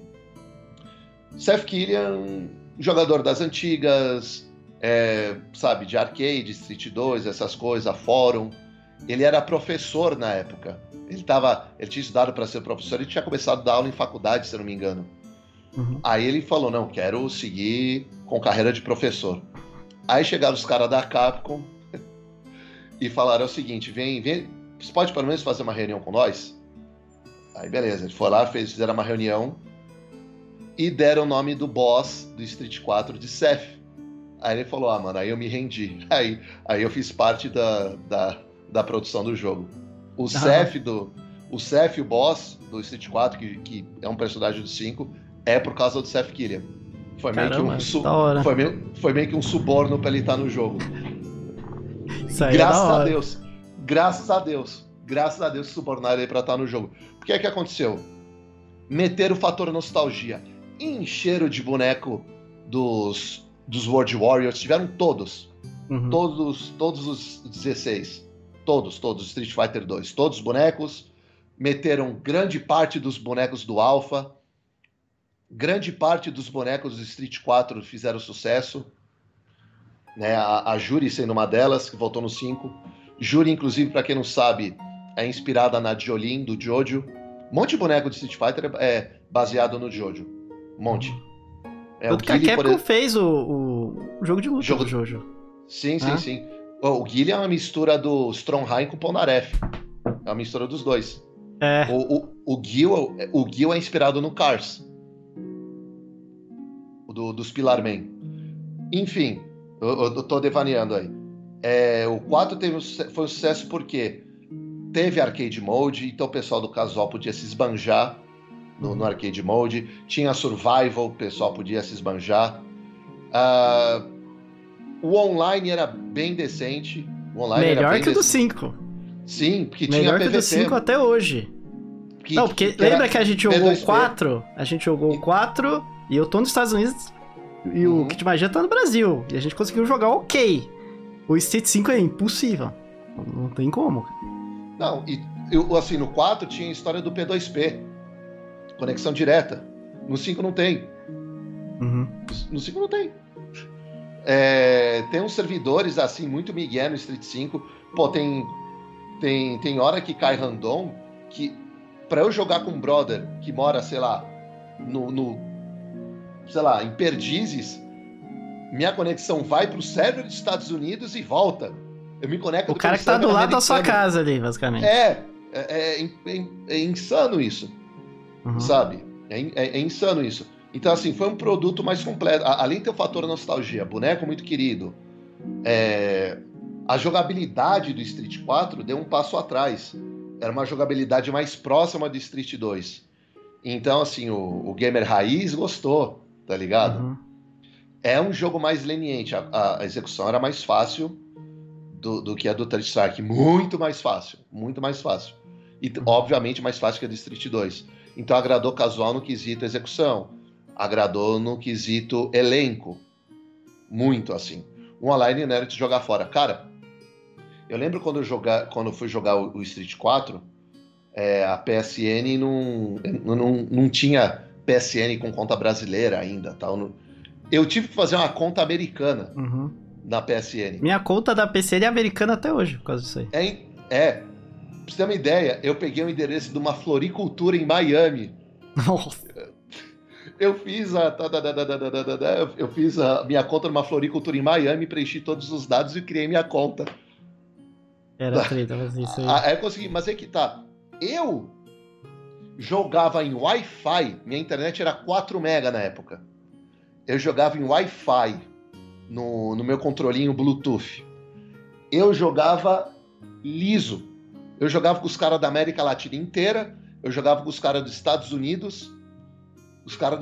Porque assim, o grosso da, da, da FGC competitiva, tanto aqui quanto nos Estados Unidos, era, era live, que o server era bem melhor. Mas eu jogava da PSN, eu jogava com os caras, eu jogava por 4 mega, por Wi-Fi, com os negros dos Estados Unidos, cara do Peru, Argentina, etc. E rodava, e rodava com quase ou nenhum lag. Eu jogava na sala, Wi-Fi na sala, rolava conexão de boas, online. Hoje eu tenho 300 mega de conexão fibra ótica espetado no computador, que é uma nave espacial. Laga.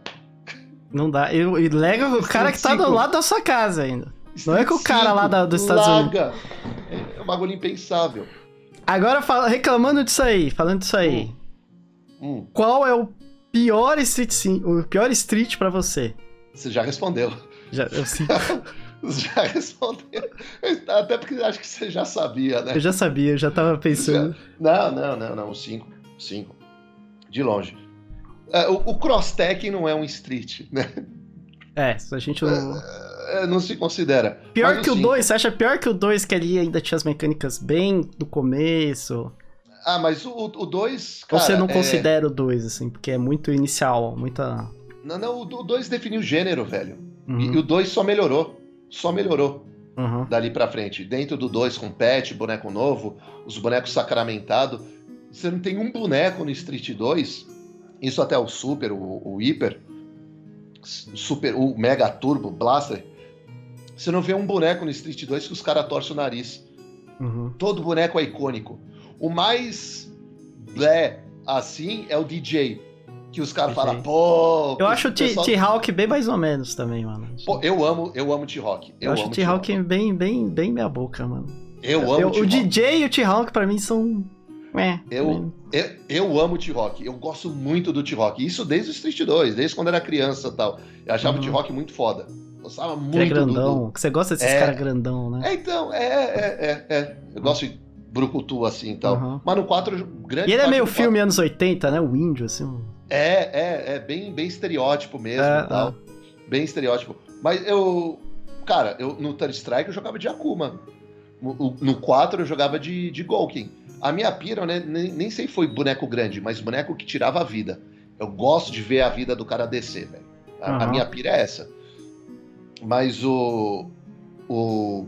Essa história de gostar de Brucutu, assim, é mais recente, com, com a chegada do Hugo no, no, no Street 4 e tal, pra cobrir as matchups ruins do Golken, que era servir como uma luva. Mas assim, no Street 5, entregaram um produto incompleto. Para quem era jogador da Steam, lembra? A gente teve que ah, baixar uma, um beta. A gente teve que instalar um beta na, um beta. na Steam. Eu lembra? Tinha que instalar? Tinha que instalar um beta. Não, o jogo tem que chegar pronto para você. Não, agora dá para jogar. Não, tem que chegar pronto o produto para você. Ah, que mais? A escolha do elenco me achei muito duvidosa. Muito duvidosa, muito dúbia. Ah, vamos lá. Vou fazer uma pergunta aqui pra você. Uhum. Em relação a pro player. Qual que é o melhor pro player para você? Cara, o melhor. Putz. O melhor. Para você, não necessariamente o melhor Assim, cara, tecnicamente, o que você acha que é o mais completo, assim? Cara, quesito ah. desempenho, essas ah. coisas. Tá... Pô, cara, vai, vai, parecer uma resposta muito genérica, mas depois de ver as coisas dele, hoje em dia é o Daigo. Porque, uhum. mano, ele. Tem um vídeo que eu vi há pouco tempo atrás dele fazendo uma punição de. de Aegis Reflector. Ele de Guile contra o Urien. Uma punição de Aegis Reflector que é um negócio absurdo que, mano, ele fica dando rasteira, dando trade com espelho, e ele fica forçando o, o Urien a defender. E a, e a, e a rasteira dá um, um white damage considerável quando você defende. E ele ficou fazendo isso, e ele ficou, mano, dando rasteira, dando micro walk para trás, rasteira enquanto o cara defendia. E ele, mano, ganhou de chip de uma forma tão maravilhosa. Ele tá ele não pode não ter, pode não ganhar toda hora. Na, na verdade, não é sempre que ele ganha. Quase, quase, não vou falar quase nunca, mas porra, pelo menos 50% dos torneios que eu vejo dele, mais até. Ele, ele não é um player dominante assim, mas ele enxerga o, o jogo de uma forma, uma forma diferente. Ele enxerga uhum. o jogo de uma forma diferente. Ele coloca o lab num, num outro patamar, velho. Uhum. Eu acho o Daigo. Hoje em dia, falando assim. E do Brasil? Do Brasil? Do Brasil. Cara, é. Keoma. Tem, Keoma. tem que falar. Keoma. Mas, assim, por mais que, pô, Fighting Games é uma parada que é momento, assim, se você tem um momento glorioso, você vai além, e você está numa temporada boa, você vai embora tal. Uhum. É... E o Keoma no 5 não foi tão dominante que ele foi no 4, né? É. Por que, que você acha é. que aconteceu isso? Por causa do jogo? Cara, eu, eu acho que a, eu acho por causa de habilidade. Eu acho que a técnica, a habilidade no 4, se você tinha muita habilidade, muita técnica, você ia mais além. Uhum. É, o 5 propicia muito fator comeback, assim, mano. Muito fator comeback. É, eu, eu, eu acho que a, Acho que a própria proposta de jogo do 5 não, não casa com, com uma forma do Kioma enxergar o jogo, entendeu? Uhum. Eu acho que foi isso. Mas eu acho que Kioma. Kioma, o cara pegou o top 5, velho, da, da, da, Capcom Cup do, do, do Street 4. É, tá ligado? Isso aí acho que é muito difícil do brasileiro fazer um negócio desses. Tá ligado? E numa época é. que, assim, não tinha patrocínio, ele foi na unha, velho. Assim, ele não viajou o mundo. Pô, ele acha que ele foi pra Dreamhack só porque a gente fez vaquinha para ele. Ele foi pra Dreamhack e jogou lá, foi bem. E assim, tinha tudo para ganhar Capcom Cup, Kioma, viu? Tinha tudo para ganhar. Foi foi no run back contra o, o, o Snake Eyes, o Snake Eyes ganhou dele. E ele só foi parar na Losers do Kioma porque ele, ele errou um conforme no corner que, que o, o Xian ganhou dele num conforme lá e, e ganhou a luta. Uhum. Que, que ele dropou um negócio, aí o Xian puniu ele pesadamente e ganhou. Foi no detalhe, assim. Ele tinha tudo para continuar pela Winners. Não, e ele, é, ele explica muito bem. Eu lembro que eu assisti as lives dele porque ele é, é muito didático, assim, sabe? Sim, extremamente. É, nossa, eu lembro que era didático. muito bom ver as lives dele, assim, para entender como é que funciona o jogo, sabe? Uhum. E para você, sim, sim. qual que é o personagem historicamente mais roubado do Street. Roubado? É. Cara, Pô, tem uma. Tem, tem umas coisinhas aí, viu, velho? Porque, ó, tem o.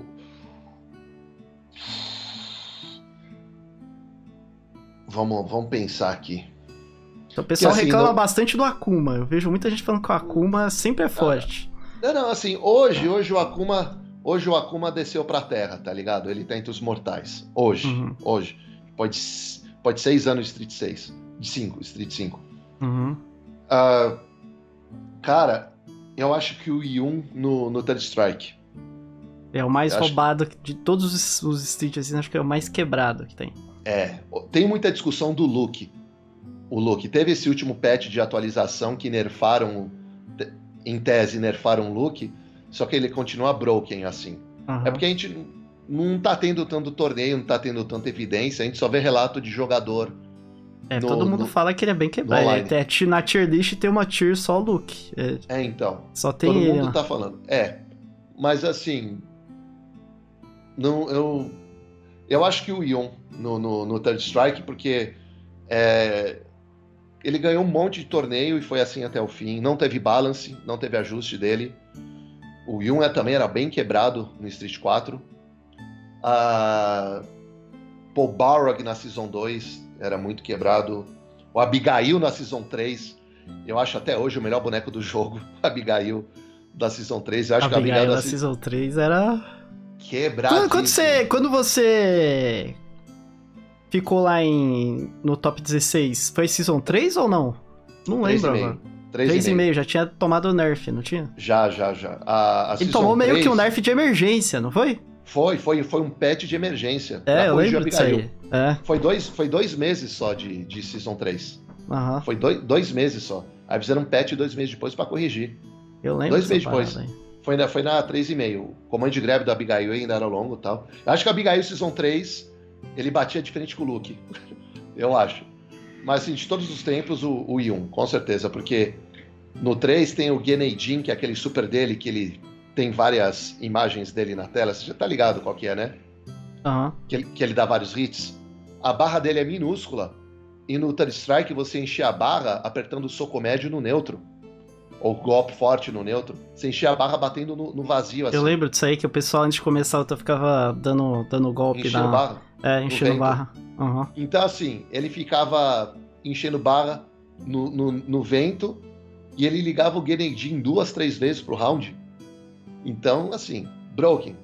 Completamente Uhum. broken. Eu acho o Yun, do Touch Strike. Então, você acha que a FGC é o gueto dos esportes? Pra quem não sabe, o gueto é tipo uma favela, assim. Você acha que tá marginalizado ali nos esportes, o- os Cara, fighting games? É, vamos lá. A, a própria origem dos fight games foi, foi no arcade, assim. É, né, a origem do videogame foi no arcade. E, Uhum. então, pra quem não assistiu, tem dois documentários. Um deles é o Chasing Ghosts, que fala realmente sobre a cultura da arcade, como nasceu a cultura da arcade, competitiva, inclusive.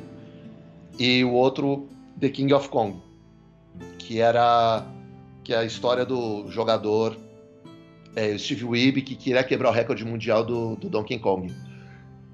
Então, inicialmente, é, era um ambiente bem frequentado, foi a cultura, aparecia em programa de televisão, estava em alta, em hype, assim, etc. Foi um negócio muito. Era um ambiente familiar de início, assim, arcade. E o que aconteceu? Foi passando o tempo, foi melhorando a tecnologia, começou a ter os consoles caseiros. Do, do início, pô, você tinha o Atari e tal, teve até umas versões do Atari. Só que, mano, não batia de frente com os gráficos do fliperama. Então o pessoal continuava indo no fliperama. Desculpa. Só que no Nintendinho, quando começou a ter o Nintendinho, né, Master System, Nintendinho, console doméstico e Super Nintendo, que começou a decair essa cultura do arcade. Então, o que acontece? Porra, se eu vou ter um gráfico de qualidade, se eu vou ter um jogo de qualidade, essas coisas, em casa, porra, eu não vou sair de casa. Eu não vou levar meu filho no arcade, tá ligado? Porque naquela época podia fumar, podia beber dentro de arcade, etc. Uhum. Então começou a deixar de ser um ambiente familiar, né? E aí começou a baratear, etc. Pô, lembro que até pouco tempo atrás, 2018, tinha aqui na, aqui na Avenida São João, tinha um, tinha um arcade que, mano, caindo aos pedaços tal, ainda tava vivo, tinha assim, né, o arcade, tinha sinuca, essas coisas. Como que os caras se mantinham? Com arcade só? Tá ligado? Uhum, é muito difícil. Tá ligado? Uh. Sa sabe? Então, assim, por muito tempo, pô, você via, você via, por exemplo, arcade em boteco, em bar, bar mesmo. Todo barzinho tinha lá naquela. Tinha uma máquina de Split 2 uma... é. e principalmente máquina de coffee. É. Ma... É, coffee é extremamente popular aqui no Brasil porque, pô, com uma ficha, sabe, você tem três bonecos para jogar. Sim. Outro cara, então, pode demorar mais a luta. E era barato, sabe? né? Era mais barato, não era jogar é, coffee? É, é, entendeu? Pô, eu lembro que eu passei no arcade uma vez tinha um moleque descalço, um moleque engraxate de rua, um moleque engraxate de rua, meteu uma ficha, ele tava jogando com o Duolong, velho. Ele metia cada comba absurdo, velho. Mano, molequinho de rua. Mano, o cara rasgando. E a CPU do KOF, meu amigo, era embaçada a CPU é, do KOF. A CPU do KOF é roubadaço. É roubadaço. Eu ah. lembro, pô, quando eu fui jogar emulador aqui, KOF 98, ah, vamos tentar KOF 98 por nostalgia. É bom, eu como joguei competitivo, na época eu não sabia jogar, eu vou rasgar. CPU do KOF nível 8 me rasgava, velho. E o, e o moleque não lia a revista, o moleque não, não lia frame data, o moleque não via review no YouTube, o cara não tinha... Você entendeu? Uhum. Então, mano, é, pela própria natureza dos fighting games assim, tal, quando Street 2 saiu, tal, essas coisas, já era um ambiente muito adulto. Então, já tinha muitas essas paradas, colava muito, muito cara, é, não em toda a sua totalidade, mas era um ambiente fértil. Você vê os relatos de gamer raiz, dos gamer raiz, uh. Você vê os relatos deles, cada história cabulosa. Sim, é facada, facada, é, é, mano, tinha cinzeira entre os controles, ah. pô, você via sabe? Tinha os caras que comiam a mente um do outro, apagava o cigarro no, perto da mão do outro, sabe? Esse, tipo de catimba. Rolava essas coisas. Tinha. Tirava da tomada o arcade. Tirava da tomada. Nossa. Hum. Tá ligado? Pô, teve uma vez um amigo meu tava. A, a, presenciou uma, uma, uma FT que o cara tava dando um pau no outro. O maluco chegou lá e tirou da tomada. Mano, o cara desligou a chave de força da, do arcade do fliperama inteiro. Nossa. Todo mundo que tava lá jogando perdeu a vez, foda-se. Nossa, velho. Tá ligado? Coisa desse Cara louco, o cara saiu correndo, né? Depois. Não, o cara se garantia, tá ligado? Ah. O cara Nossa. se garantia, velho. Então o cara podia fazer isso e continuar no arcade. É, então, assim, pela sua própria natureza tal, assim, tem, tem essas raízes, assim, então. É... Sempre foi, eu... sempre foi um estilo de jogo barato, né? Sempre é, trouxe é. a galera mais. Mais assim, marginalizada da sociedade, vai. É, não, o pessoal. Cara, querendo ou não, o pessoal ah. mais raiz, querendo ou não. Não, não, uhum. não que seja o pessoal pessoal de, de periferia, assim, essas coisas, naturalmente seja assim e tal. Mas todo mundo há de concordar que os, os arcades antigamente reunia bastante gente de, de conduta questionável. Só você vê a, as histórias, relato, né? Uhum.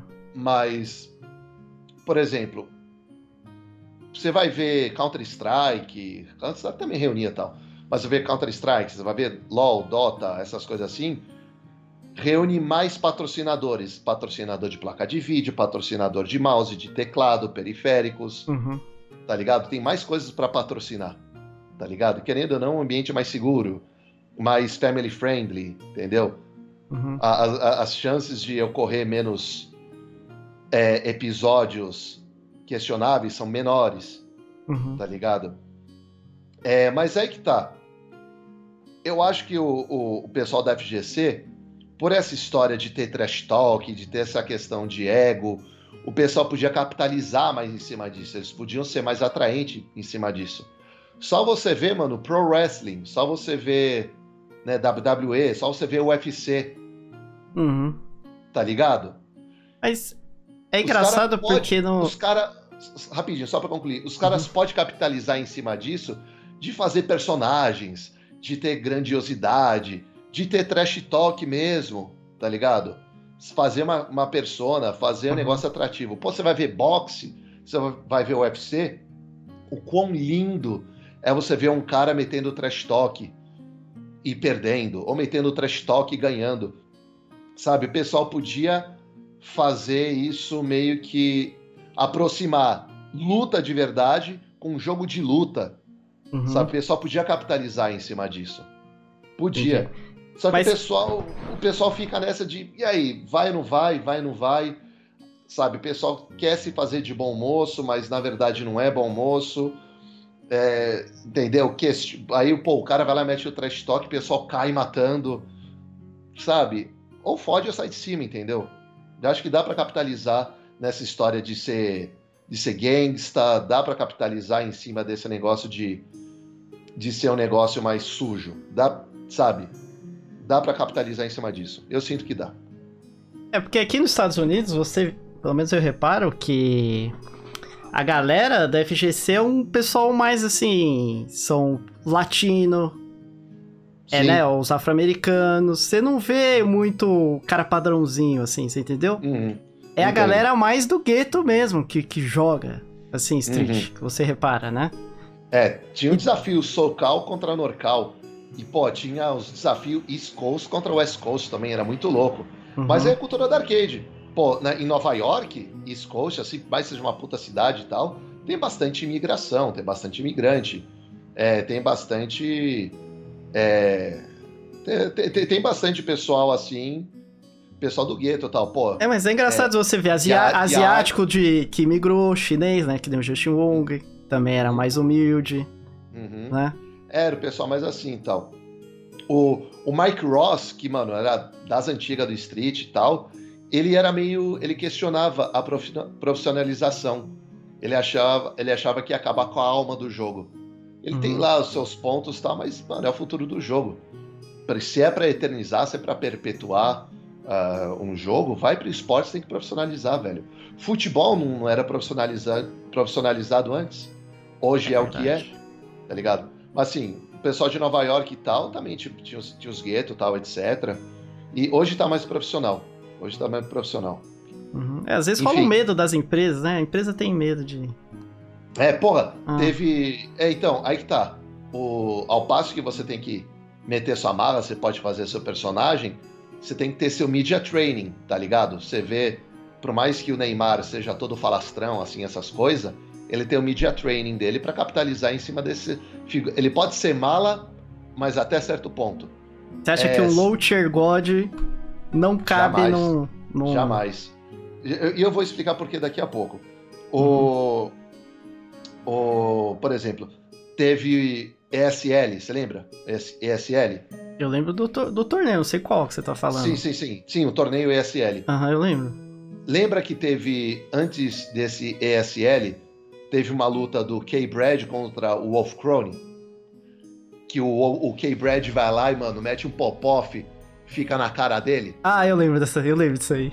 Então, aí teve, teve o run back disso daí. Que teve a primeira luta, o, Fo- o Frosty Falsings, que o Wolf Crone ganhou do K-Brad. Aí Uhum. depois teve o K-Brad ganhou do Wolf Crone. E aí ele meteu esse pop-off. Aí teve a- essa ESL. Que, mano, um puta palco grandioso, entrevistas e vinhetas e puta transmissão profissional. Uhum. Aí chegou no palco. Chegou no palco, o, o Wolf Crone, o- os dois faltaram se matar no palco. Parecia, mano, o programa da Márcia Goldsmith, tá ligado? Sei. Jerry Springer da vida. Aí, não, pô, pô, você me venceu, parabéns, tal, pô, mas eu não gosto de você. Aí o cara passa o microfone, who gives a fuck? Porra, sabe? Aí a postura dos caras foi amadora, entendeu? Então, isso espanta. Isso espanta investidor, tal. Sabe? Isso espanta investidor. Eu, eu acredito que espanta investidor. Porque não dá, dá um ar amador pra coisa. Sabe? Pô, você botando uma equipe, uma equipe de jogadores, botando um media training dos caras, como eles se por- portam, sabendo capitalizar a personalidade de cada um. Pô, você é um cara mais arrojado, mete uns trash talk e tal. Mas, pô, vai ser caloroso com a comunidade, tira sua onda, o pessoal vai entender qual é a sua. Não seja escrotão e só seja escrotão e trate todo mundo mal. Entendi. Tipo Low Tier God. Tá ligado? Seja escrotão. Por mais que ele tenha essa parada aí, tem uma diferença entre o clown e o heel. Heel, para quem não sabe, é um vilão. O, vilão que você gosta de torcer. Tipo o uhum. vilão de WWE. Tá ligado? O, o, próprio Hulk Hogan teve uma época que ele foi heel. Tá ligado? Entendi. É, então, por exemplo, o heel é o Felipe Rochamp. Felipe Rochamp faz trash talk, ele é escrotão tal, mas ele tem a legião de fãs dele, porque ele é bom. Felipe Rochamp é bom pra caralho. Ele Entendi. metia os trash, trash talk e ganhava torneio. Entendeu? Esse é o Rio. Zoava, então, é... zoava o Daigo e ganhava do Daigo, né? Exatamente. Que ele fez aquele pô, negócio com o Daigo lá da. Da jarra. Falou que pegou a alma dele, né? Que... É, a jarra de alma. É, ele pegava.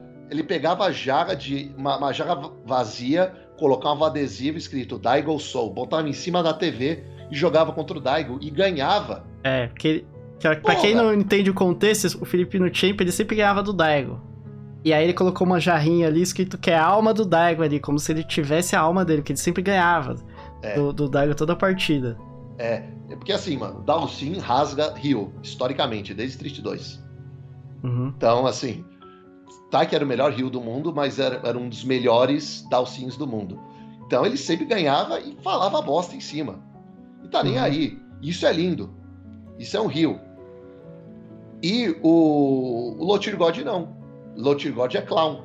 Ele só fala ele besteira. Fala bosta, né? Só fala besteira e não ganha de ninguém. Ele é vítima é. até hoje. É. Ele apanha e fala bosta, ele não ganha e fala bosta.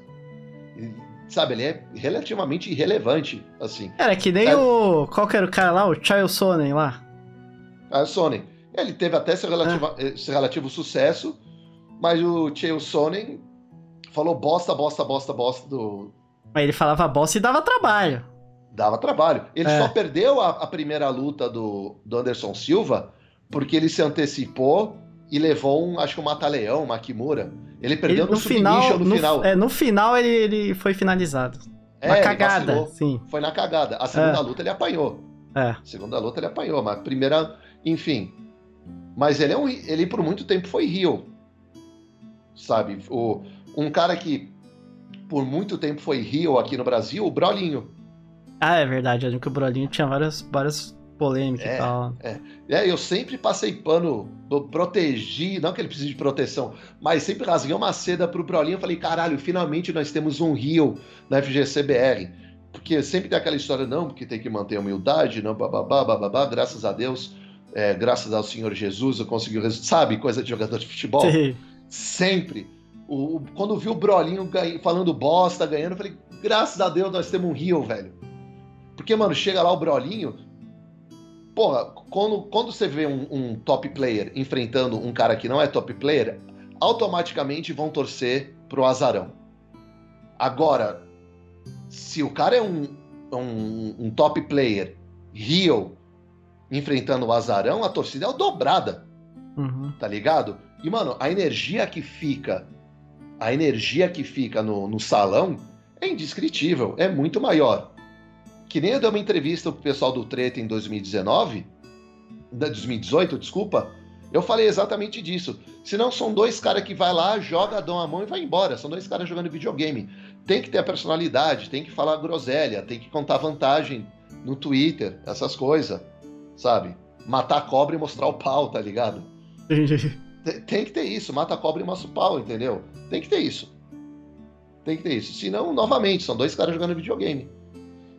Tem que vender, tem que vender a partida, né? Tem que vender, tem que vender a partida, tem que ah. se vender como, como, como ah. figura tal, sabe? Porque querendo ou não, pô, você pode.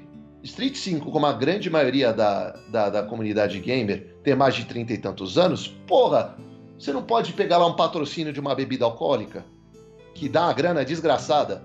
Eu, eu que faço publicidade, assim, faço comercial, essas coisas. Os maiores cachês que tem é de carro e bebida alcoólica. Uhum sabe? Pô, você vai lá, é um top player assim tal, de um jogo que é, a grande maioria é adulto. Você pega um patrocínio de bebida alcoólica, creme de barbear, essas coisas, entendeu? Uhum. Entendeu? Então, pô, você vai, vai imaginar, pô, deixa, deixa eu pegar um, um, Pô, me ajuda a encontrar um jogador aí que é o Xian. Todo mundo, quem já viu o Xian sabe que ele, mano, é um asiático franguinho, magrinho, essas coisas tal. Oi, bom dia, boa tarde, boa noite, etc. Pô, você acha que os, o, sei lá, o Old Spice vai patrocinar ele? Não que vai. é uma marca que. É uma Tem, marca o, que, tem qual que é aquele cara que joga de Mika, o japonesinho? Parece, um, parece uma criancinha. O Fudo. o Fudo vai lá, é, Duda. chega lá. Fudo, é, a Malboro vai patrocinar o Fudo, tá ligado? É Não, uma e ele faz de aquelas caras de mal, né? De esportes, que o cara fica assim, ó. É, Aí você mas não tem como você levar a sério o maluco assim. Tá, tá ligado? Tipo, pô, chega lá, uma marca de uísque vai patrocinar o Fudo. Não, velho. Então, sabe, mete uma persona máscula, fala, não, porque tal coisa, sabe? Dá pra você meter umas personalidade. Sabe, por exemplo, tem um cara que eu respeito muito como entretenimento, o Xalalaca. Puta do streamer. Puta do streamer, velho. Eu gosto muito dele, porque ele fala as groselhas dele e ele é uma personalidade ele é uma personalidade, e ele exercita essa personalidade dele, porque é entretenimento. Uhum. Outro, pô, sabe? Dr. Desrespect também faz Doc, muito bem. eu isso ia aí. falar do Doc, ia falar Ah. exatamente do Doc agora. Que ele Ah. tem essa persona dele. Ele até se disfarça, bota peruca, óculos, essas coisas. É, é o personagem, essa- né? É a persona dele, então, Ah. sabe? Sabe, tem o, o- Champions Club, ele manda mensagens de apoio, mensagens de, de vitória, seja o seu melhor homem, sabe? Puxe, puxe seu ferro, vá pra academia, etc. Sabe, traga uma experiência, se faça sentir pertencido a, a um contexto. Tem todas essas coisas, sabe? Então esses caras sabem se vender. É, Tem que ter uma Entendeu? atuação, acho que tem que ter um. É, pô, se o jogo é uma bosta, que nem Street 5 é, cara, o cara vai ficar vendo luta, de luta ruim, luta ruim, luta ruim. Fica chato, bota sua personalidade. Eu, por muito tempo, eu tinha uma stream que eu, eu tenho muito orgulho dela tal. Sabe, tinha identidade visual tal, até reformulando ela. Uma identidade visual, uma, uma, uma proposta assim tal. E. Pô, o pessoal comentava. O pessoal comentava, pô, esse kid aí reclama, esse kid é salgado, isso, isso etc, tal. Mas é uma- é uma perso- a minha persona. É a minha persona, meu personagem. Aí chega ao vivo, porra, eu chego nos torneios, o pessoal fala, pô, o kid é, o kid é salgado na- nas streams dele, essas coisas. Chega nos torneios, eu abraço todo mundo, velho. Abraço, Uhum. tiro foto. Aí, mano, o cara que eu nunca vi na vida, pô, seu Kid, pode tirar a foto, pega a foto, dou um beijo no rosto, sabe? O cara não tá esperando. Eu sou um cara caloroso, entendeu? Uhum. Prego a paz, assim, na, na, na FGC. Eu sou, eu sou esse cara, mano. Entendeu? É, então, realmente acho que. E também é sem graça, você vê o cara lá, puta, muito. Tem que ter um pouco de. Eu gosto de ver os caras salgando em stream, essas coisas, porque acho que traz um negócio adicional, assim. Tira da, ah, sim, tira da rotina, né? sim, Eu sim, acho. com certeza. É, Ah. tem, tem que ter a sua personalidade. Pô, aí você vai ver, pô, você tá ganhando a luta e você perde pra um cara, carambolas, perdi. Ai, bons jogos. Não, mano, pô, sabe, seu time toma um gol, você fica puto, sabe? Você, xinga. Pô, eu, eu sou palmeirense e tal, eu enlouqueço quando vejo cagada, assim, do meu time e tal. Sabe, se sou eu jogando, o cara tá fazendo eu, eu sair mal na foto, que querendo ou não, você escolhe seu personagem, é você lá.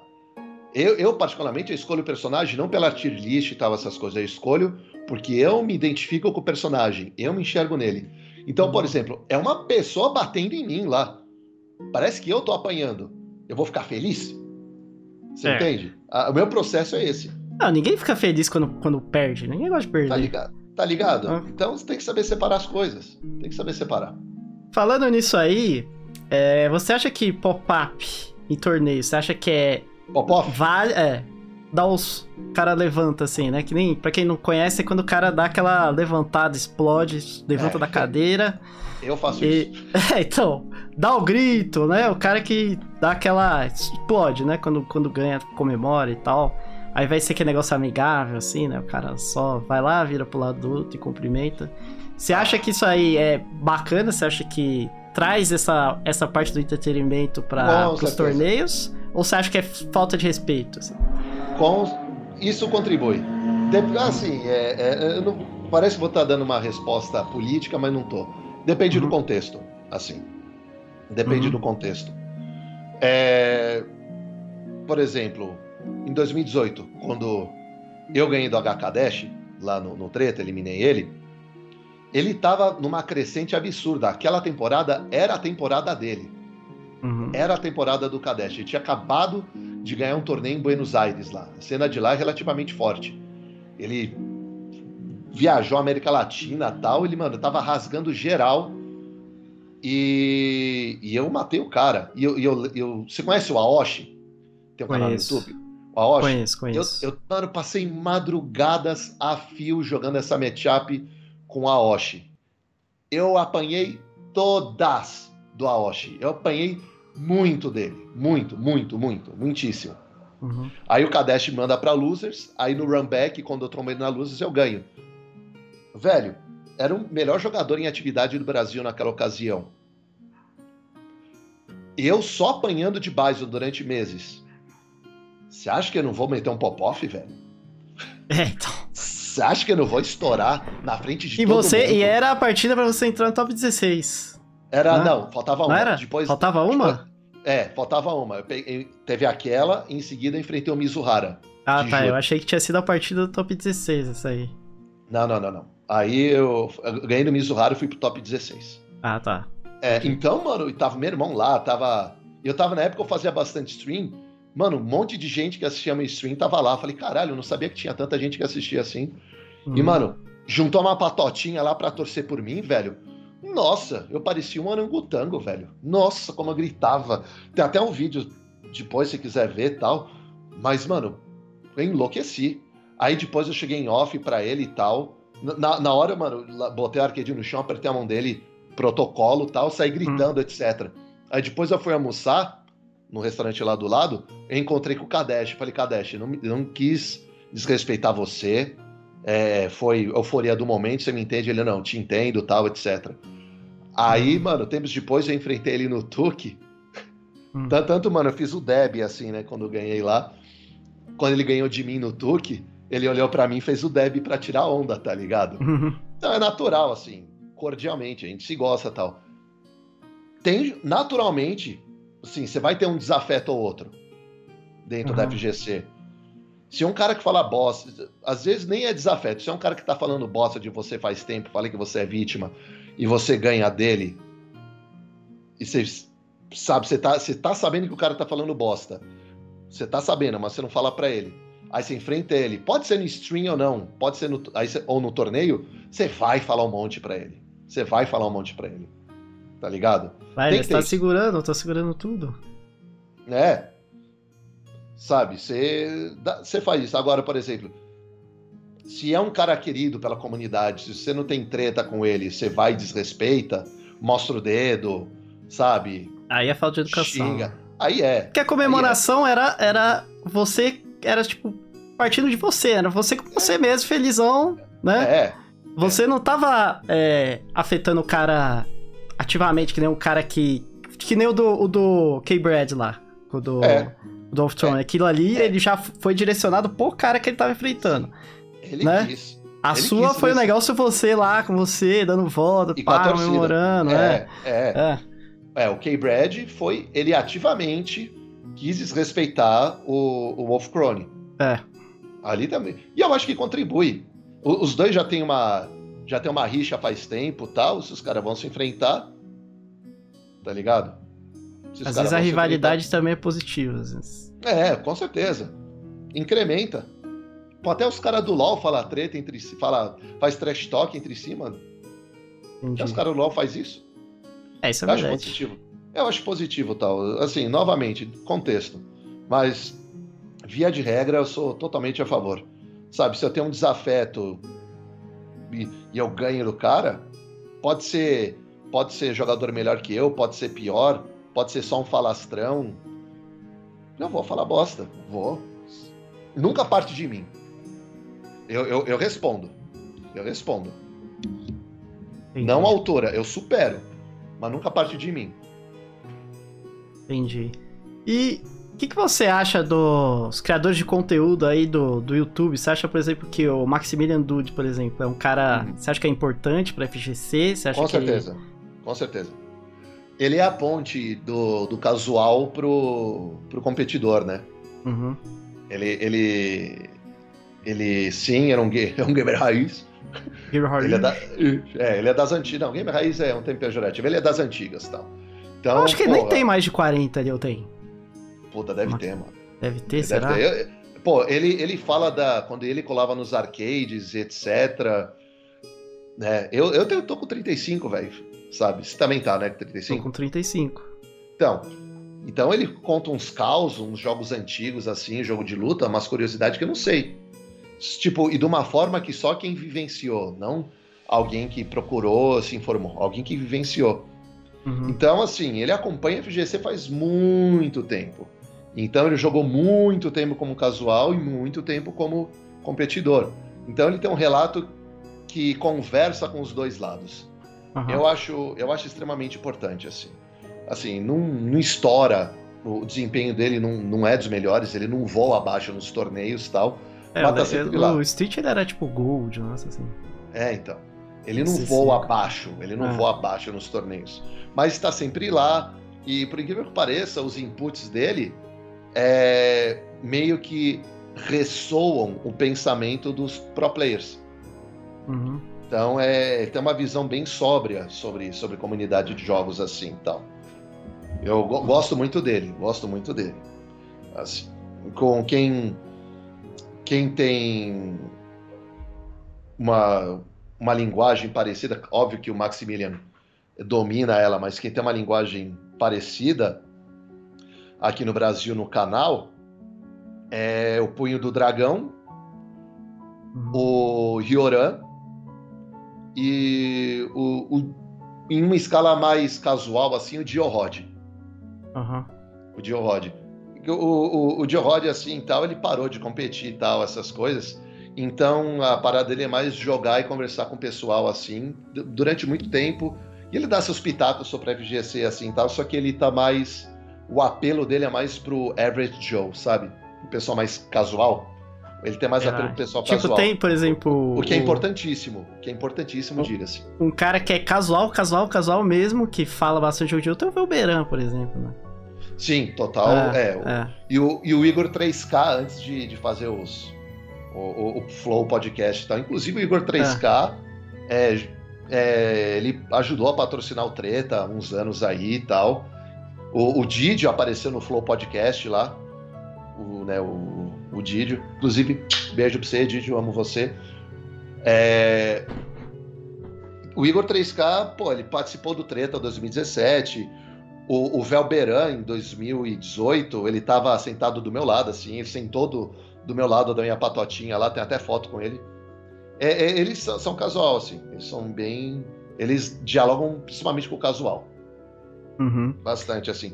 O, o negócio que eu nunca eu não consegui ainda encontrar meu nicho, velho. Assim, de. de. de, de conteúdo, tá ligado? Uhum. Eu, não, eu encontrei meu nicho ainda. Que assim, eu narrando, eu quando, quando eu narro, eu não falo simplesmente que tá na tela. Eu, eu acho que a missão do narrador não é narrar, tipo, olha, o cara deu um soco, olha, o cara deu uma rasteira. Não, é você explicar o que está acontecendo, o que está acontecendo, o, uhum. o contexto e o que pode estar passando na cabeça do jogador e como o espectador pode entender o contexto ele mesmo. Sabe? Essa, isso é o que eu faço na eu narração. Acho, o... Eu acho que é difícil porque você é um cara mais humor, eu acho, hum. na como narração. E aí na uhum. stream eu acho que você é um pouco mais técnico, sabe? Aham. Uhum. E aí eu acho que mistura as coisas, porque o cara que vê você como narrador, ele tá pro entretenimento, você entendeu? Uhum. É, então, é, o pessoal quando me chamava para narrar, era, era, era com essas duas coisas, assim.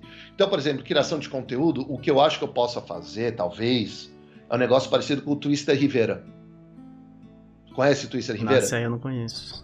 É, depois eu te mando, velho. O pessoal aí do, pessoal que está assistindo tal, Twisted, Twisted Rivera, jogador de Alex, pro player de Alex. Então eles fazem umas compilação de causos estranhos dentro da dentro da, da stream dele, etc. Tal. É...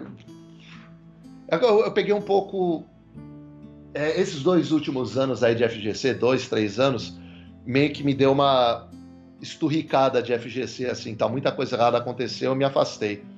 Uhum. É, devia comentar uns lançamento de boneco, notícias, etc. Eu devia comentar. Eu devia comentar em cima disso, então.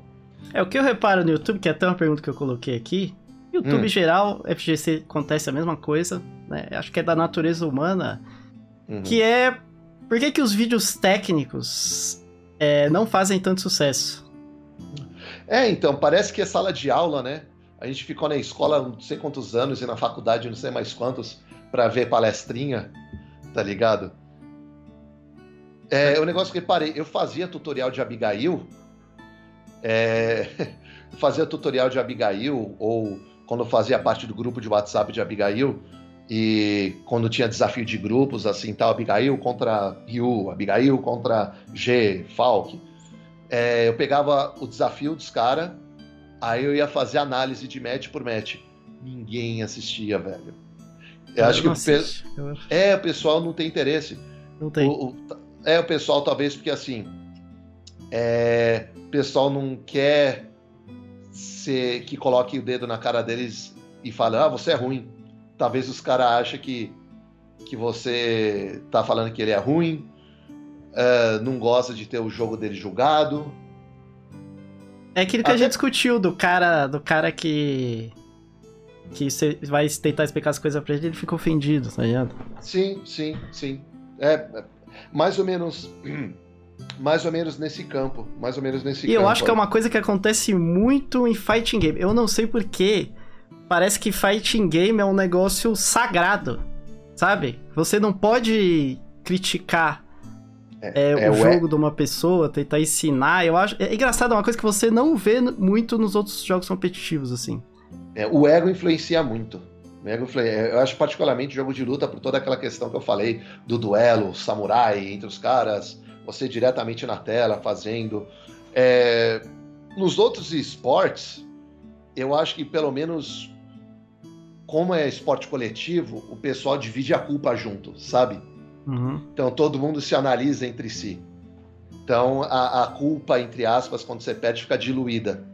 Entendi. Então todo o ônus e todo o bônus do fighting game aí cai nas suas costas. É você. É você com você mesmo. Entendi. Sempre, é, faz sentido. Tanto que até quando normalmente as pessoas perdem, bota culpa no time e tal, culpa do time, não sei o quê. No fighting game você não tem essa desculpa. Se você perdeu, é. a culpa é sua e acabou. O máximo que pode acontecer, é. ah, a TV deu lag. É. Ah, o controle não tá funcionando direito. É, é, não, é se o controle é. não estiver funcionando, aí sim. Mas, por exemplo, a TV. A TV deu lag. É a desculpa ah. mais comum. Tem vezes que acontece. Tem vezes que acontece. A TV, o, o tempo de resposta dela é grotesco, de, de ruim. Tem vezes que é isso. Mas, assim, maioria das vezes é a primeira muleta que procuram. É. é. E uma treta e... também antiga aqui. Ui. É, treta entre os cofeiros contra a galera de street. Nunca Existe vi. mesmo essa treta? Nunca vi. Ou é mito, o pessoal fala? Nunca vi, nunca vi. Eu, particularmente, nunca vi. Assim, pô, o que eu mais vejo é treta entre de streeteiro contra streeteiro? Porra! É entre a galera do street mesmo, que é, não tem essa rivalidade com a galera nossa, do, do coffee, assim. Principalmente assim. nesses dois últimos anos, o que eu vi, meu Deus do céu, quanto eu vi de treta de Street Fighter, player contra player. Nossa senhora, eu via baseada. Pessoal, o pessoal de KOF, porra, é, esses KOF 15 e KOF 14, assim, mano, os caras estão tanto tempo assim no, no, lado C do competitivo. O pessoal olha pro KOF hoje em dia, poxa, caralho, né? Podia, podia ter um jogo melhor, né, mano? O pessoal se abraça, assim. O pessoal Entendi. se abraça.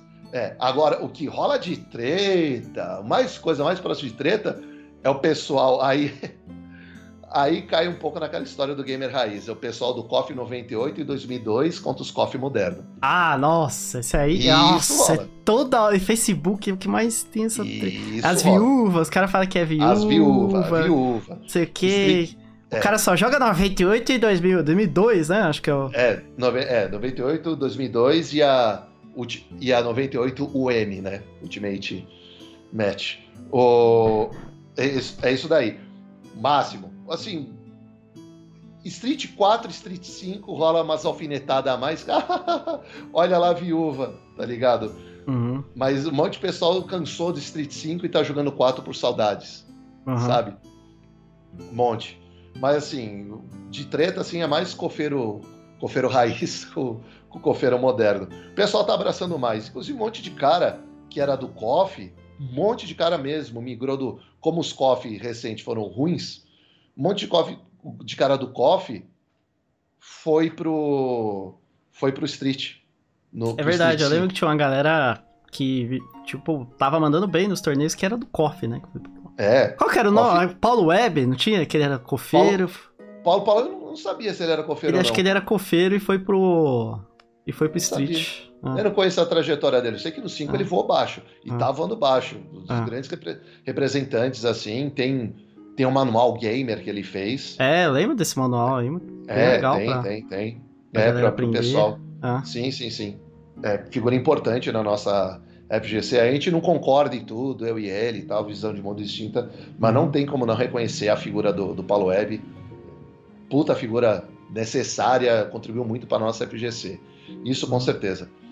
É, Enfim, KOF 13 foi o, último assim mais bem visto assim, tá? Então o pessoal, pô, o KOF 13 morreu, né? o pessoal não joga mais, não é mais jogado em Evolution, assim, essas coisas. Então o pessoal do 14, do 14 migrou, KOF 14 migrou para o Street 5. É, eu, eu era cofeiro, assim, eu era cofeiro, 98, 90, 97, 98, 99. Aí veio o Third Strike, eu gostei do Third Strike e não larguei mais. Aí, tipo, dois, KOF 2000, ah. aí quando tinha 2000, 2001, 2002, essas coisas, eu não lembro que ano que saiu tal, mais ou menos assim. Mas aí eu já tava pirando no, no, no Street, no, no Third Strike e no Capcom SNK. Aí eu não joguei mais KOF. Era... É, um e dois. Aí eu mudei e migrei completamente pro Street. Entendi. Eu fui desses tal. Agora, pessoal do KOF, não, não tem rixa. Ah, do Tekken também não. Tekken, o pessoal respeita tal. É, do É que é bem Dra- diferente, né? Eu não vejo muito, muito envolvimento da galera de Tekken. com- É, é mortal, assim Ah. tal. É, o pessoal tá, tá mais. Tá mais junto assim tal. Ah. A, a única, a única coisa que mais rola assim é todos os jogos de luta tirando onda do Smash. É o Nossa, mais isso rola. Isso rola. Isso é. O gozado que não é assim com Brawlhalla, tá ligado? Que é a mesma temática do Smash. O Rola, Brawlhalla, rola os essa treta faz- aí. o Brawlhalla não faz isso, o que o Smash faz. Acho que rola um Smash, pouco- aliás, outra pergunta polêmica aí pra você. Smash Pra é mim- jogo de luta É, ou não? pra mim é. Pra mim é. É jogo de luta. Pra mim é. Tem frame data, tem matchup, tem essas coisas. Tem todos os ingredientes que Fight Game tem. Eu acho Uhum. que é. Eu, minha opinião, eu acho que é. Uhum. Na minha, na minha humilde opinião, eu, eu acho que é. Inclusive, eu gosto bastante da comunidade de Smash. Eu tenho um amigo muito querido da comunidade de Smash, o Geek, que é TO também. Beijo pra você, Geek, se você assistir um dia. É, gosto bastante, eu acho bem apaixonado a comunidade de Smash. A do Melee, por exemplo, que eles fizeram um crowdfunding para jogar uma Evolution. Lembro que ano eles arrecadaram 95 mil dólares de, Nossa, é. de doação para fazer um pote para. Sabe? Eu acho muito louco a comunidade de Melee e tal. E você acha Mas- que. É. Rapidinho. Uhum. É, rapidinho. É, e eu acho que rola um pouco de. Não, eu não vou mentir, rola um pouco de recalque dos, dos outros jogos, porque ah, nos últimos anos ah, foi o Melee, o, o, o Smash que virou main event da Evolution, né? To- tomou o posto do Street Fighter. E ganhava É. visualização também no stream. Sim, não, e virou main É. event. Por isso É. que virou main event. É. Ganha visualização. Então rola, então rola esse desdém. Ah, não é fight game, o pessoal tira onda, tal. Muita gente faz isso. E você acha que a saída do Smash Bros. da Evo vai atrapalhar o jogo, a cena competitiva do Smash? Olha, não, eu acho que não, velho. Eu acho que não. Como falei, a comunidade muito apaixonada, tal, nada impede da Nintendo fazer seu próprio torneio, tá ligado? Uhum. nada impede. É, é, a Sony comprou a Evolution, né? Então não tem por que ela dar o palanque para pra, pra Smash, né? Não, não é um Mas você acha que a Nintendo tá interessada em movimentar a cena competitiva? Não? Puta, cara, eu não sou tão manjador de Nintendo assim, tá? O que eu sei uhum. é que a, eu não sei se vocês estão muito que... afim, não, cara. Eu, eu não acho que vocês estão muito afim, não. É, é, eu, eu, sei que a Nintendo, hum. de costume, mostra o dedo do meio pra comunidade, hum. né? Os caras baixam o machado é. em, em hum. mod, os caras. Você viu o negócio do, do, do Mario? Porra, se eu vi. Putz, mano, o que, que foi aquilo, mano? Era o guia do. Meu Deus, cara. Entendeu? Foi aquilo, então, cara. É porque eu acho que a Nintendo tá muito bem obrigado com a com o jeito, com o modelo de negócios dela, tá? Não sei se ela se preocupa com esportes. Não sei. Eu acho a, que não. É, é, não sei se foi o Hungry Box que ganhou, ganhou uma Evolution, ganhou um torneio lá, e ele deu um call out na, na Nintendo. E aí, rapaziada, vocês vão apoiar o, o esportes ou não vai? Vocês vão apoiar a gente ou não vai? Ele deu um call out nos caras. A comunidade tem, apoia. Né? Força a comunidade tem. Pô, só o negócio do Melee que eles arrecadaram uma grana pro pote, eles têm um endosso assim, tal. Não sei o quanto que eles vão precisar da Nintendo em si, né? Uhum. Não sei se empresas privadas vão vão endossar torneios assim. E não sei se a Nintendo vai permitir que torneios rolem, entendeu? É, não sei. Tem, tem um camarada da comunidade Smash que pode responder isso com mais propriedade. Entendi. Não sei. Então, como é que foi a sua história, né? Como é que você virou narrador e quais foram os eventos que você mais gostou de participar também. E uhum. fala pra gente também os seus projetos futuros aí em relação a fighting game e outras coisas também. Oh, vamos lá, essa é grande. Bom, vamos lá. Cara, eu. Como eu falei, eu tava. É, como eu tava estudando pra. pra. Pera, me bananei aqui. Bom, vamos lá. É, como eu falei para você, tudo começou, mano, 2012, 2011, 2012 né, o torneio Street Fighter 25 anos, ele rolou na, na BGS na 12 de outubro, né, feriado Dia da Criança tal, né, dia Aparecida, e feriado tal. Eu quis começar a estudar para esse torneio. E tinha o, os torneios semanais do Team Spook. Então, toda quarta-feira tinha o um torneio ao vivo e eu assistia, era muito gostoso de ver, eu gostava de ver. Bate até, mano, uma nostalgia de, de falar da, dessa época tal, porque, puta, uhum. era tipo ver meu futebolzinho de semana tal. Chegava uhum. quarta-feira, eu via o torneio, eu adorava. Esse aí era o que tinha o Yipes. Exato! Uhum. Tinha o Yipes, tinha o Shine. Uh, quem narrava também era o Chris Hu, tinha todos Era uma galera que, que narrava com bastante humor, assim, principalmente o é... Yipes. Né? Principalmente o Stan City, o cara. Né? É. Tipo de... É. All the Pringles. Nossa, tem as compilações no Yipes, mano, que você cai para trás de, velho. E foram minhas primeiras grandes referências. O Yipes. Uhum. Yipes é um tremendo narrador, assim, pelo menos 70% do meu, do meu embasamento é nele. Uhum. James Chen também é um tremendo narrador, só que ele é mais técnico. Uh, Seth Killian, Seth Killian também, o, o ele, para mim a melhor combinação que tem de narrador até hoje, James Chen e Seth Killian, para mim a melhor, que eles narravam os Major, Evolution, Capcom Cup, não sei se narraram Capcom Cup, mas pelo menos Evolution era Seth Killian e James Chen. gostava muito de ver eles narrar, mas aí era só torneio grande. Mas é. a primeira grande narração que eu via que era de cair para trás de rir era o Yipes. E, e sempre tem que ter o cara. É, é, é, é, a combinação perfeita.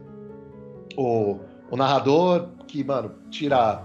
Ou o narrador que tira a onda e o comentarista que é técnico, ou, comenta, ou o narrador técnico e o comentarista engraçado, sempre. Entendi. É sempre que nem, que, que nem o, o Didi e o Dedé, né? Ou menos isso. É, exato. Esses dois aí, então.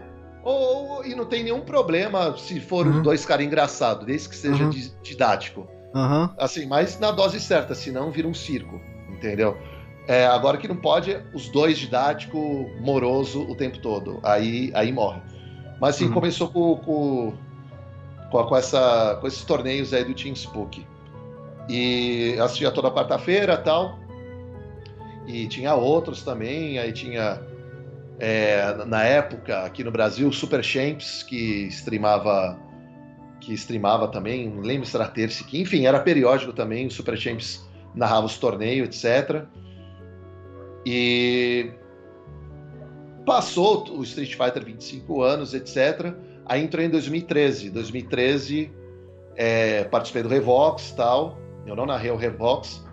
Aí era o ano do meu TCC. E eu tava, queria fazer coisa relacionada ao jogo de luta. Falei, caralho, essa comunidade é muito foda. É, gosto muito dela, me recebia muito bem e tal. Para quem não sabe, eu sou formado em design digital. Aí tive meus orientadores né, da, da do, do, TCC. Aí um professor meu virou e falou: pô, mas não tem nenhum evento para você. Eu tava querendo fazer um, um, um, documentário, alguma coisa assim e tal, da cena em si, da cena. Uhum. Aí ele virou para mim e falou: mas sabe o que seria melhor? Você cobrir um evento e o treta tava chegando. Eu falei: olha só. Aí eu mandei um e-mail pro Didi e tal. Falei, mano, vou fazer um TCC, blá, blá, blá, blá, blá, blá. E eu gostaria de fazer a cobertura, etc., entrevistar uns caras. E principalmente, eu tô narrando, eu tô tá tendo Road to Treta, que era um torneio né, aqui em São Paulo, que quem ganhasse ganhava passagem e hospedagem para Curitiba, que o Treta acontece em Curitiba. Uhum. E eu usei o Road to Treta para afinar os skills. Eu narrava toda a fucking hora, narrava, narrava lá na X Revolution e Mas como é que você conseguiu começar a narrar assim? Você então, pediu pra pedi, galera, quero participar? Pedi permissão. Pedi uhum. permissão. Pro, pro Bruno Souza, o presidente, sou a presidente, inclusive, beijo pra você. Uhum. Pedi permissão, falei, cara, é o seguinte, vou fazer uma TCC em Curitiba, eu quero narrar em Curitiba, o Didio deixou narrar em Curitiba, e eu preciso treinar, preciso narrar aqui. E narrei, narrei, narrei, narrei, narrei, narrei, narrei. E, mano, e aquela história, pedindo, pedindo opinião, vendo uma narração, vendo que os caras faziam de certo, vendo que os caras faziam de errado e, e absorvendo. Então, aí narrei o Treta. Inclusive, mano, eu garimpei, tem a transmissão completa do Treta 2013 e eu narrando meu primeiro Treta. Achei no YouTube, velho. Uma raridade isso daí. Caramba. Coisa linda, escorrer a lágrima. E nesse e-mail, nesse e-mail você é. pediu junto a permissão para narrar também, quando você mandou o e-mail lá pro, pro fazer o documentário. Sim, porque e aí ele falou, ninguém. beleza, pode narrar. E... Sim. Pô, ele, Sim. Foi, ele nem te conhecia. Nem me conhecia. Caramba. Eu conhecia ele, ele não me conhecia. Esse é o Didio, velho. Gosto muito do Didio. Era o Didio e o Lucas Paludo, inclusive, beijo Paludo, uhum. que eram os dois que eram os, os principais cabeças aí e tal. E tinha o Sarda também, que ajudava, o Gabriel Sotobello, eles eram do Baixa Aqui Jogos e tal. Enfim. E aí comecei a narrar no Treta gostei da coisa. Aí, mano, fiquei famoso por, né, nesse ano por coisa certa e por coisa errada. Uhum. narração por cagada que eu fiz na narração e por acertos que eu fiz na narração. E eu acertei nos negócios de Hype Man, assim. Uhum. Acertei. É, 2013. Aí, mano, 2014 é, teve os, os torneios aqui em São Paulo. Os caras também me deixaram narrar em 2014. 2014 não teve treta porque o pessoal não tinha dinheiro, mas em 2014 teve um torneio em Brasília, o CACOMP, em Brasília 2014, que é a faculdade de tecnologia deles lá. Fizeram um torneio, inclusive o Daiminion veio para esse torneio. Uhum. O Daiminion veio. Aí eu narrei esse torneio, adorei, adorei narrar esse torneio. Foi um dos mais engraçado que eu narrei na minha vida tal. É, um amigo meu, o, o Amilcar, da Bandit, beijo pra você, tu manda beijo pra todo mundo. O, a gente gosta de uma biritinha, né? Uhum. Aí a gente. Isso aí, isso eu gente... sei isso é igual. aí eu e ele, a gente narrando com duas catuaba debaixo da mesa lá, a gente narrando e tomando catuaba. Nossa. E indo embora, e indo embora. Esse torneio maravilhoso. Daí 2014 Aí, 2015, eu narrei, mano, acho que duas lutas no treta só. É, mas narrei os torneios aqui em São Paulo também a rodo. 2016 eu perdi a carona para ir pro treta. Eu lembro, eu lembro. Você ficou bravo, eu lembro disso. Eu perdi a carona. Não, mas vacilo dos caras. Os cara, eu tava esperando os caras na catraca do metrô, os caras não apareceram. O cara falou: Ah, eu te procurei, não achei, eu fui embora. Quis morrer. Eu lembro, você ficou bem bravo naquela. Fiquei putíssimo, putíssimo. Mas narrei torneio aqui em São Paulo. 2017 eu não narrei no treta porque eu queria focar no desempenho.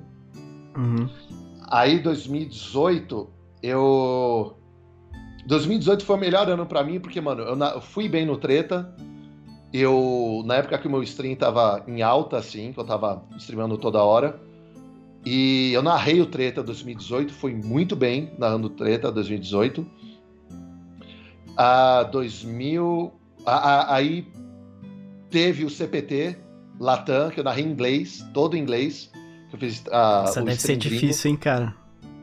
Dificílimo, dificílimo. Eu vivendo aqui nos Estados Unidos, eu acho que eu não, não conseguiria narrar inglês, cara. Eu, eu narrei, eu narrei tal. No início eu tava meio uhum. capengando assim, depois eu embalei. Uhum. É, mas gostei também. Mas para mim, o meu torneio favorito que eu narrei todos os tempos foi o Cacon, o o Jam Festival, que é o mesmo pessoal do Cacomp que organizou, mas foi em outro lugar. O Jam uhum. Festival 2018, que, que veio Itabashi e tal. Ah, eu, tô eu lembro disso aí. Você fez, é, você, tava... jogou contra ele, não foi em off? Você não jogou? Joguei, joguei off contra ele. Ah, o, o Itabashi, não, foi lindo, foi lindo, foi lindo. E eu tava de terno e gravata, uma puta produção tal. Foi, foi meu, meu, meu torneio favorito. Não foi outro cara grande também? Foi, foi ele e foi outro, não foi? Hum, foi, foi o Cubo foi Storm Cubo. Só que ah, ele é. não jogou. Só que ele não jogou em Brasília. Ele uhum. não jogou em Brasília. É, quando ele perdeu a chance do Latam aqui. Eu, quando teve a, a, a Latam aqui, que os caras precisavam de ponto, veio o Mago, veio Storm Cubo e veio o, o Itabashi. Vieram esses três em 2018. Em 2019 eu narrei boa parte. Eu não joguei quase em 2019. É, tanto que fui mal pra cacete. Fiz 1 barra 2 no treta 2019 também foi a pior season do Abigail tal. Então eu tava meio brochado com, com, o jogo. Eu lembro que você, depois da, da 3.5 lá, você deu uma, uma paradinha, não, mas, né? Não, na 4. Na 4? Na 4? 0, é, eu lembro quando não, rolou 3... um nerf bravo, aí você. Não, mas teve dois uma... em seguida. Teve dois em seguida. A, a, a 3,5 ainda joguei. Joguei, uhum. joguei Brasília, joguei, joguei o Treta 2018. Ah, é verdade. Brasília, você parou na. Bras... É, aí Brasília... eles pegaram mais pesado ainda, aí eu lembro que é. você Desanimou é, é, total. É, a, até eu peguei até um 2 Tuque em seguida. E, mano, eu nunca tinha feito zero. Mano, aliás, foi a primeira vez que eu fiz 02 em tipo 7 anos. Foi nesse Tuque aí. Fiz 02 falei, mano, você tá maluco. Eu lembro que eu tá parei nessa época também. É, jogar. não, eu falei, eu falei, você tá maluco, ah. não. Aí eu parei, aí eu fiquei só em narrar. Eu fui em todos os Tuques daquele ano pra narrar.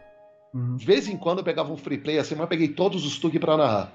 Aí, em 2019, eu narrei. Como eu fui mal, fiz 1 barra 2, eu narrei boa parte do, do treta naquele ano. Aí foi, foi isso. Aí um torneiozinho aqui ocasional de, de Combat Club, essas coisas. Narrei Capcom Cup, assim, online, né?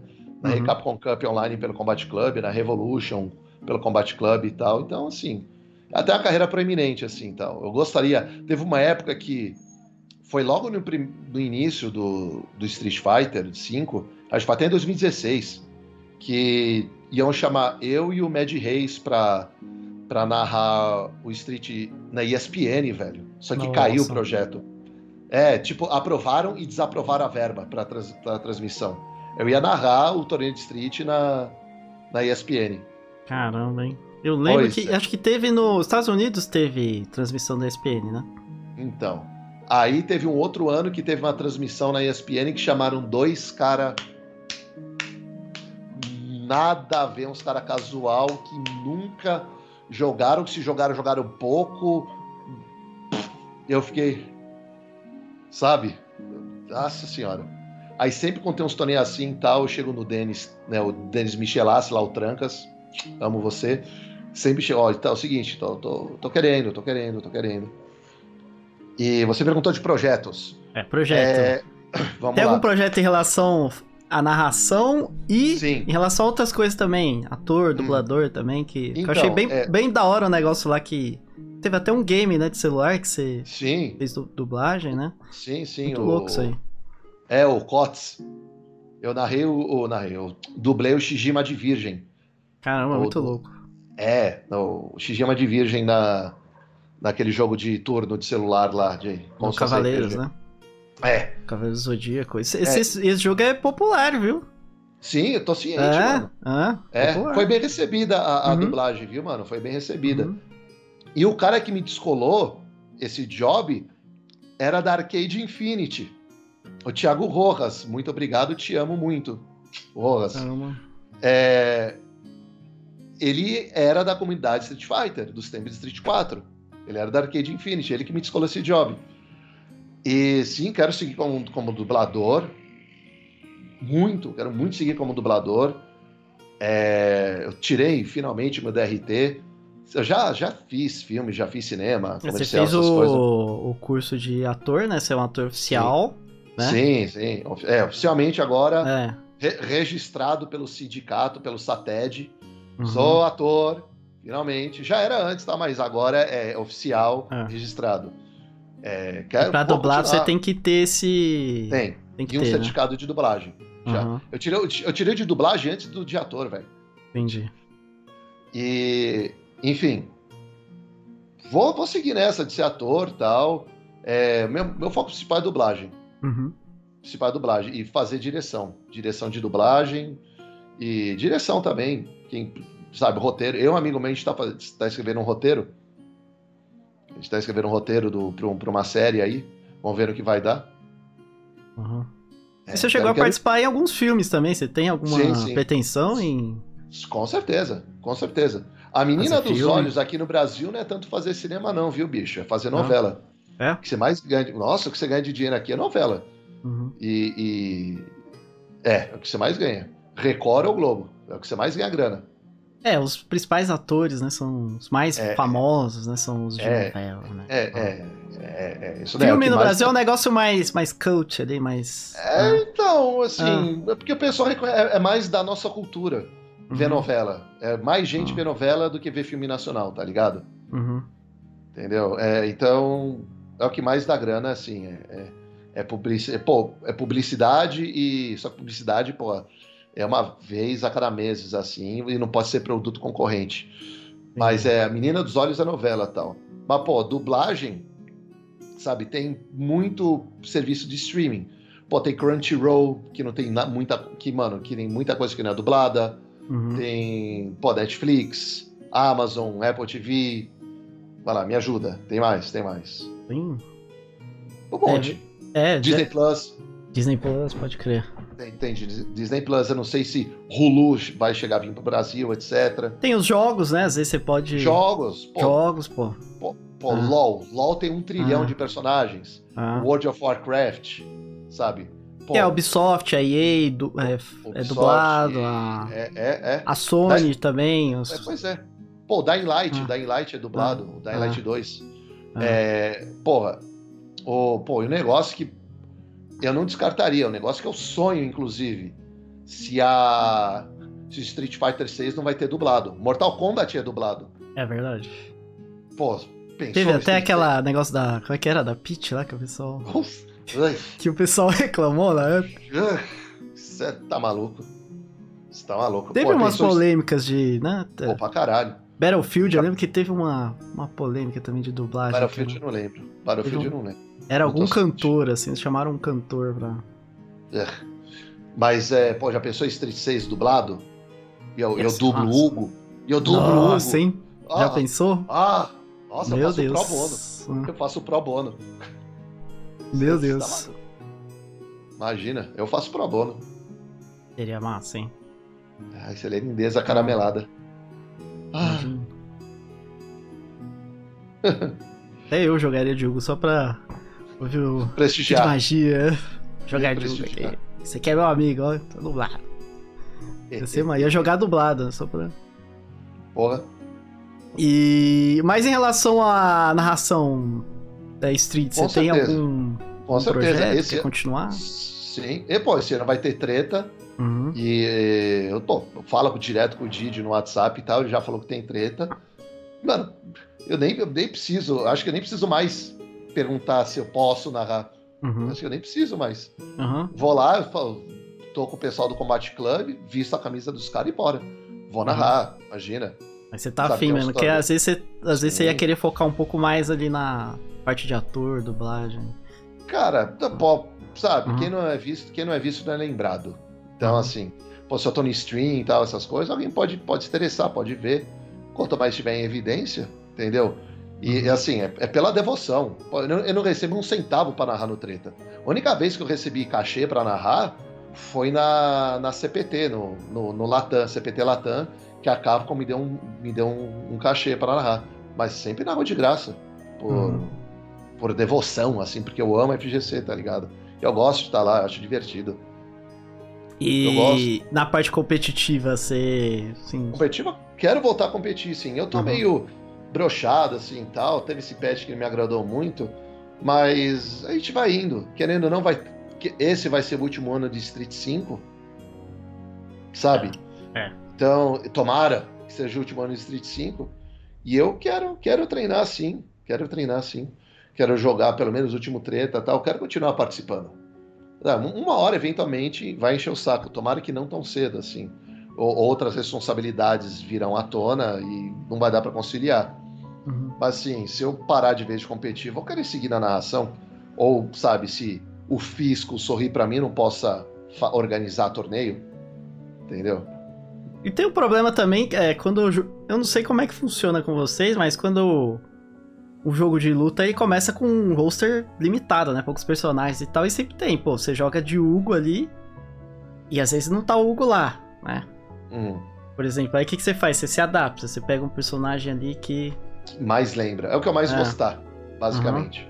É o personagem que eu mais gostar. você testa É, todo mundo ali, e aí. É.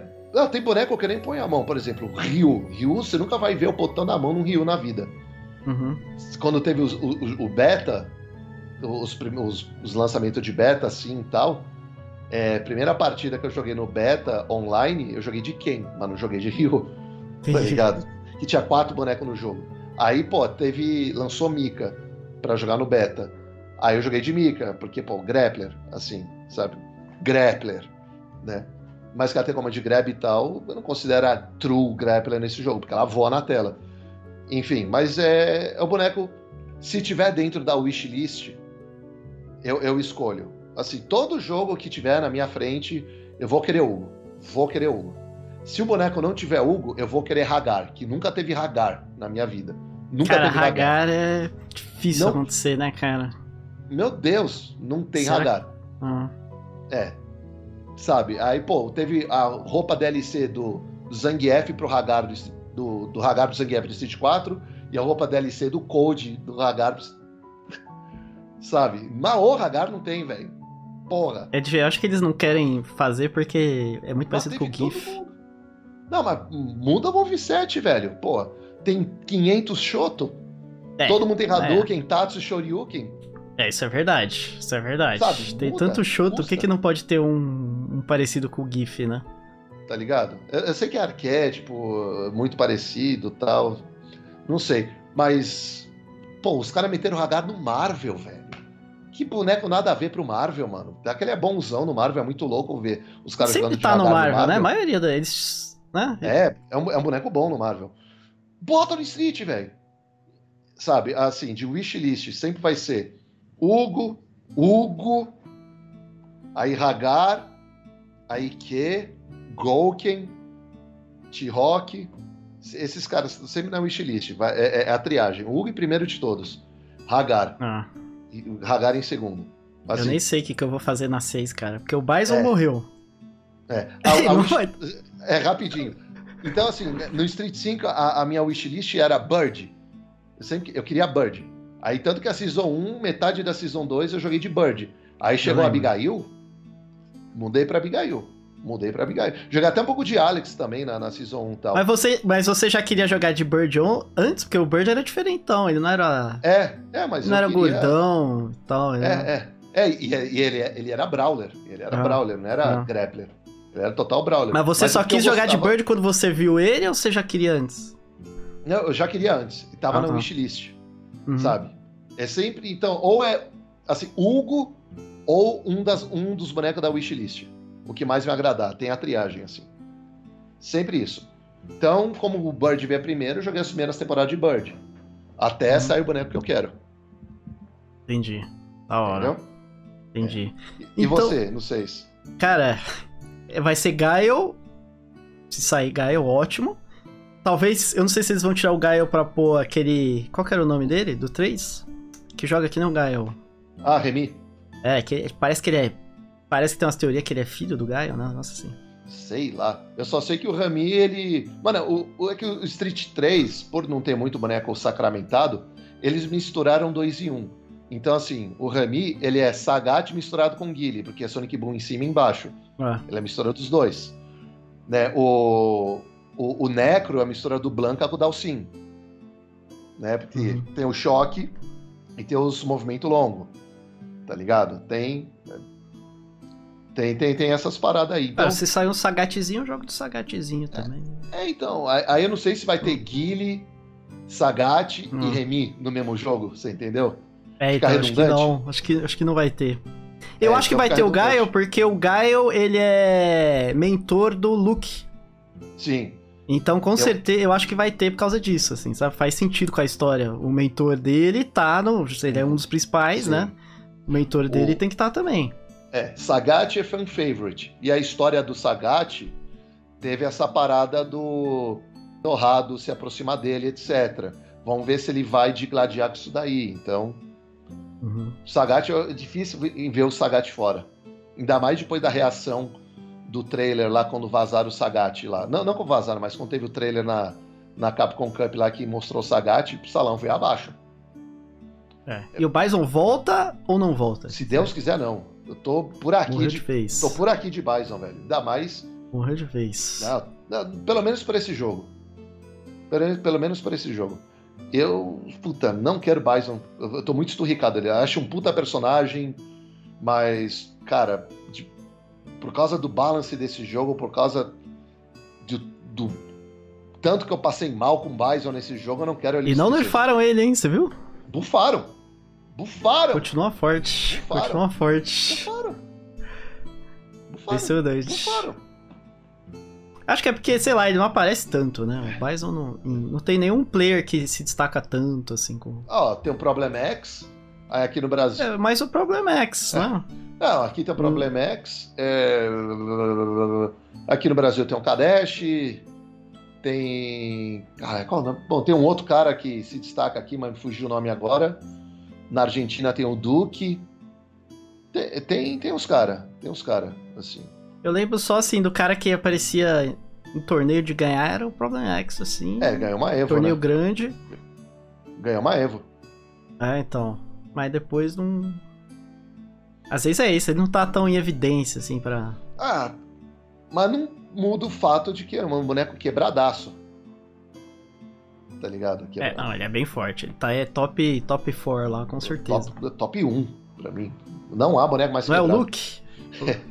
Eu não, cara, eu não enfrentei Bem- Luke bastante pra ter uma ah. solidez, mas todo mundo enlouquece com Luke. Mas todo mundo Uhum. enlouquece com Bison também. É que o Bison aterroriza todo mundo há mais tempo, entendeu? Entendi, entendi. Então diz aí pra gente aí os seus projetos onde você está na internet, Ah, onde o pessoal sim. consegue te encontrar. Minhas, minhas redes, É, suas redes sociais. com certeza. Ah, bom, pessoal, ah, minhas redes. No Facebook, Kid Magia, só Kid Magia, tudo junto. Né, porque Uhum. não permitiram o Kid Magia underline FGC. Tem algum, tipo, Hã? arrobazinho ou tudo mais, ou é tudo, Não, não, não. tudo letra? Tudo letra. Tudo letra. Ah, então tô- Que- então aqui na, na tela tá aqui Kit Magia juntinho aí pra vocês. Tudo Vocês juntinho. Estão vendo aí. Isso no Face. Ah, Aí, uhum. Twitter, Instagram, Twitch, YouTube, tudo que de magia underline FGC. Aham. Todos é para unificar. Todos. Que de magia underline FGC. Beleza, então, então Ok. Twitch e tudo mais. Alguma outra YouTube também tá. Twitter, Tudo que de magia underline FGC até no, no YouTube. é YouTube, Twitch, Twitter e Instagram. Beleza. Então é isso aí, galera. Obrigadão aí, Kid Magia, por participar aí com a gente. Eu que agradeço. Nosso primeiro episódio aí, né? Espero que o pessoal goste. Muito bacana aí conversar, principalmente com uma pessoa aí que eu já conheço desde, desde a oitava série, repetimos junto. Estivemos junto, nós corre junto. Na- Pô, beleza, fizemos tudo junto. Me ensinou a jogar Street, foi meu mentor aí, Isso aí. do Street Fighter também. Só virei alguma coisa ali, só cheguei no Platina por causa do Juliuzão, que me ajudou, que de magia, senão E você tinha, é, você tinha mais lenha, lenha pra queimar, viu? Tinha. Já, já, era, já era pra você ser master, velho. Você tinha muito mais le- lenha pra queimar, velho. Se eu tivesse e, continuado. e com boneco bonzão, com boneco bonzão. E que o Street 6 venha com um Hum. server bom pra gente poder jogar junto, né? Não, Street 6 eu vou pegar pra jogar, vou... Depende ver do eu- server. Depende É. do server. Cara, se a Vai gente conseguir jogar junto, aí vai ser bom, porque aí me anima mais jogar e você me ensina as paradas, assim, sabe? Sim, sim. Aí vai dar pra Ah. gente fazer collab, essas coisas. Vai dar É. pra fazer. Dá, dá pra fazer uns collab, dar uns pitaco, opinião. Inclusive, você vai ser mais participativo da FGC, a gente vai poder fazer mais conteúdo, discutir coisas da FGC, coisas do universo do jogo e tal. É verdade, o pessoal gosta bastante de jogo de luta aí, o pessoal curte bastante É. aí que acompanha o canal. A galera das antigas aí curte demais, cara, Street Fighter aí. Então a gente pode fazer aí alguma coisa junto aí, né? Quem sabe eu levando várias surras, né? Amém. Porque com certeza vocês falam. Nós, cara, a gente no Street 6 a gente vai começar do zero, velho. Eu lembro que no Street começar 5 é verdade. Assim, óbvio que o cara que já tem experiência, ele já começa aqui em cima, passo né? Mas frente. dá uma. Dá uma nivelada. Eu lembro que eu conseguia ganhar. Sim. No começo eu conseguia ganhar bem mais de você, aí depois. Sim. Era impossível ganhar qualquer partida quando você depois. É, é porque Ah. eu joguei muito com o Brito, né? Então, Ah. assim, pra um cara que. O Brito jogava de Guile desde o 2. E. É é a referência de Guile no Brasil. Então, mano, Aham. pra quem jogou tanto com ele assim. É mesmo? Tanto que eu ia, acho que eu ia melhor de Bison contra você do que de. De É, Guile. É, até é, vocês. aí, é, aí eu acostumei. Aí eu Ah. acostumei. Ah. É, mas assim, a gente vai ter, a gente vai estar nivelado, velho. A gente vai. Porque querendo ou não, jogar, jogar mesmo, competitivo. Eu jogava Street 4 de Hugo, mas entendia muito menos do jogo do que entendo hoje. Então eu fazia umas loucuras, fazia umas randice e tal. Agora, pra eu pegar competitivo e jogar sólido com o Hugo, se ele vier, vai ser um marco zero pra mim. Uhum. Se vier o Guile pra você, você já jogou mais. Você já jogou mais certinho do Gui- com o Guile do que eu com o Hugo, entendeu? Uhum. É verdade. E é um Bison também, eu joguei, cheguei a jogar um pouquinho de light, bem de light, assim, né? Nossa, bate na madeira, você é louco. Bison. Bisonzão bonito. Mas às vezes ele pode vir diferente, né? O Bison do 4 é bem diferente do, do Bison do 5. Muito, É, muito. então. Que vem que vem aqui igual do 4, pelo amor de É, Deus. pode ser bastante diferente. Até o Gaio pode ser muito diferente também. É. Não tem tanto espaço pra ser diferente, mas. Né? ah, não é um personagem lá que dá pra mudar muita coisa, né? Ele- Né? Ele tem um moveset bem limitado, assim, mas. Assim. Mas pode ser. Bom, então é isso, galera. Espero que Ficamos vocês tenham aqui. gostado aí, né? E a gente se vê no próximo podcast aí, se vocês gostarem, beleza? Então espero que vocês apoiem aí o podcast pra gente começar a fazer outros episódios também, beleza? Valeu, Vilmar, pela oportunidade. Parabéns pelo trabalho que você tem aí. Beijo do Kid. Sigam-me nas redes da Siga o Júlio. Maier aí, de magia. Fiquem, fiquem com Jesus. Beleza, galera? Tchau!